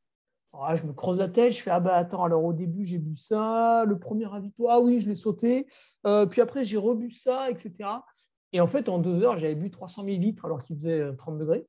Donc il m'a dit Bah écoute, c'est extrêmement simple, hein. euh, tu as foncé dans un mur, tu avais les yeux ouverts et puis tu as quand même tapé la tête. C'est entièrement ta faute, effectivement. Une fois qu'on avait mis sur papier clairement ce que j'avais fait, je me disais Ah oui, tiens, c'est vrai, j'ai fait des conneries. Mais sinon, je ne m'en étais pas rendu compte. Bah ouais, ouais, c'est un grand classique, hein, j'ai envie de te dire. Donc peut-être que le capteur euh. sert aussi, tu vois, tu, admettons, tu te lèves le matin, euh, allez, tu manges deux croissants, un pain au chocolat, tu bois un jus d'orange et tu pars. Tu passes la courbe, tu vois un pic, tu fais oula, mince, c'est vrai que c'est pas bon. Bah, c'est exactement ce que je disais quand je dis que ça permet de réorienter certaines choses, c'est que, euh, c'est vrai que je te parle du longue distance, c'est que parfois il y a des efforts, tu sais que tu vas les retrouver. autant, je sais pas, Évidemment, une classique et une course dans les Alpes, c'est pas la même chose pour un cycliste. Pour autant, euh, le mec qui va être fort dans les Alpes, en principe, il va être fort en montagne, même si c'est pas toujours les mêmes parcours, ça se ressemble plus ou moins quand même. Le mec qui va être fort sur les classiques flandriennes, euh, voilà, c'est qu'il va faire pas très chaud en principe tous les ans, que ce sera toujours à peu près les mêmes parcours. Il y a quand même moyen, euh, de façon généraliste, de façon générale, de, tracer des grandes lignes et de tourner autour de ça. Et là où tu as raison, c'est que nous, ça nous a souvent permis, quand on s'en est servi, de valider certaines choses, de réorienter certaines choses et de se dire, bon, voilà, le, schéma de base, maintenant, pour toi, on le connaît et on va un petit peu individualiser, ou toi aussi, en fonction de comment se passe la course, en fonction de s'il fait plus ou moins chaud. Euh, par exemple, pour prendre cet exemple, en fonction de s'il y a un col de plus ou de moins. Par contre, euh, voilà, l'exemple qu'on a donné tout à l'heure, euh, on voit que tu réagis hyper bien au glucide, à la glycémie bon, bah, sera peut-être un petit peu différent que ton collègue qui est totalement opposé. Mm. Ok, ouais. Euh, tiens, la météo, euh, parlons-en. Adapter une séance par rapport à la météo, c'est. Alors, toi, c'est l'inverse par rapport à ceux qu'on a eu juste avant qui, eux, sont dans l'hiver, parce que toi, tu es exposé à la chaleur, à l'humidité aussi. Ouais. Euh, comment, tu t'y prends un petit peu pour, pour, ça Parce que ça peut être gênant par rapport à ce que tu as prévu. Ouais, tu parles pour la chaleur, du coup. Oui, par exemple, la dernière fois, tu m'avais dit que tu avais dû partir plus tôt à l'entraînement. On est parti plus tôt. Euh, Mais alors, du coup, l'athlète a moins bien dormi Comment ça se passe? Euh, On l'a prévu la veille quand même. Tu te souviens que je t'ai écrit la veille, c'est juste que toi, tu dormais. Oui, avec le décalage, exact. C'est le décalage horaire. Euh, non, non, écoute, la, la, chaleur, sans rentrer dans tous les détails, évidemment, elle a un impact énorme. Le meilleur moyen de s'en rendre compte, c'est bah, vous, vous êtes en hiver en métropole, vous n'êtes pas acclimaté. Je vais vous demander d'aller sur un home trainer sous 35-40 degrés, ce qu'on peut avoir ici, même si officiellement en ce moment il y a un front froid, il fait 30 degrés. Ah Excuse-moi. ils font que de se plaindre ici, il y a un front froid, il fait 30 degrés. Les pauvres, 20 degrés au réveil, ciel bleu, front froid. Euh, mais euh, qu'est-ce que je vais te dire? Oui, bah, le meilleur moyen, tu vas, tu voilà, tu t'enfermes dans une, dans une pièce, tu mets tu mets de l'eau, euh, tu mets les radiateurs à 35-40 degrés, je te mets sur le home trainer, je te dis mets-toi sur une allure aérobie. Au bout de 3 quarts d'heure, tu vas finir à FC max ou pas loin. Donc là, tu as compris qu'il y a un petit truc qui déconne quand même. Euh, par contre, ce qui est assez cool avec la chaleur, c'est qu'à l'inverse de l'altitude, où c'est quand même beaucoup plus dans l'individualisation, pardon, l'individualisation, euh, c'est qu'on a tous la capacité à s'acclimater à la chaleur. C'est simplement qu'on est, comment dire, on est plus ou moins sensible à la chaleur quand on n'est pas acclimaté, notamment. Euh, et donc, s'acclimater à la chaleur, c'est assez simple. C'est s'entraîner dans le chaud. Donc, jusque-là, c'est plutôt simple. Par contre, euh, une acclimatation classique, et pour le coup, maintenant, on a beaucoup de recul là-dessus, hein, c'est pas moi qui l'ai inventé. elle va passer par finalement faire un effort plutôt facile en termes d'intensité, où tu vas créer des adaptations. Donc l'adaptation de base, c'est que tu vas augmenter ton volume plasmatique, donc ton volume de sang dans le corps, notamment en faisant de la rétention d'eau. Donc tu auras plus de, plus de quantité de sang dans ton corps, mais qui va te permettre deux choses, de transpirer plus. Or, transpirer, c'est ce qui te permet de, gérer la chaleur, évidemment, en de moins monter en chaleur interne. Et, euh, tu vas beaucoup mieux, euh, comment dire, euh, j'ai utilisé des mots simples, vasculariser, donc envoyer du sang dans tes muscles qui sont sollicités. Donc, c'est quand même plutôt intéressant quand on fait du sport. donc, sur les deux aspects, je t'ai cité deux, les deux aspects les plus simples et les plus faciles à comprendre. Bah, quand tout ça va se mettre en place, forcément, quand tu seras acclimaté, c'est beaucoup plus simple de gérer la chaleur d'un point de vue physio et d'un point de vue euh, psycho. Euh, donc, ça va passer par plusieurs jours où on va essayer de ne pas s'emballer sur l'intensité, en tout cas à des chaleurs intenses, euh, laisser les choses se faire. Donc, une acclimatation, c'est entre 4 et 10 jours. 4 jours, on sait qu'il se passe déjà des choses. 10 jours, tu es sûr d'être acclimaté. ce qui n'empêche pas de s'entraîner, hein, si tu m'as suivi.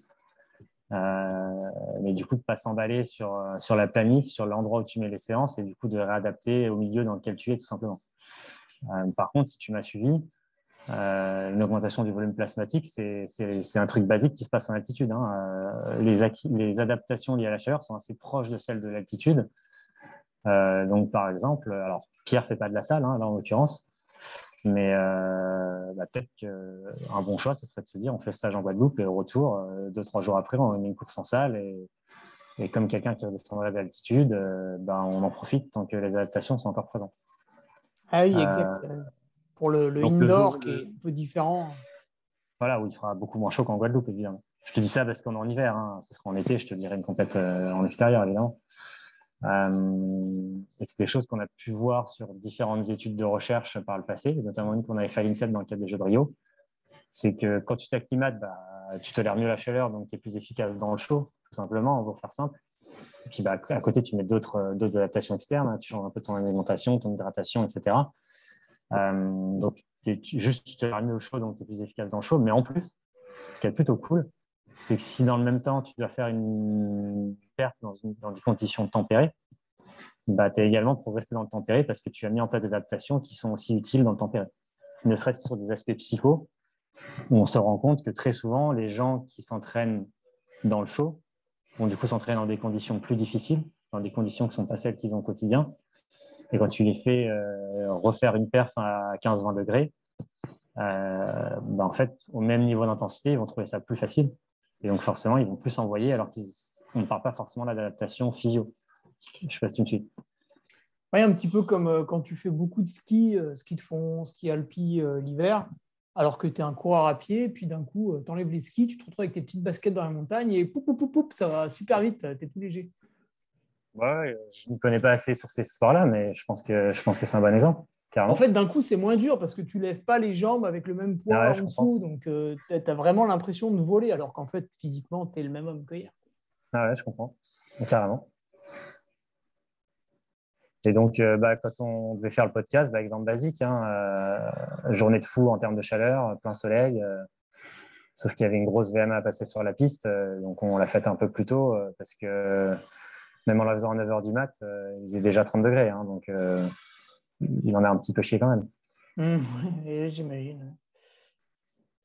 Ok. Euh, ben, on va clôturer cette partie 1. On va l'appeler partie 1 parce que c'est moi qui dois partir maintenant. Euh, on a passé les deux heures et on te reprend pour une partie 2.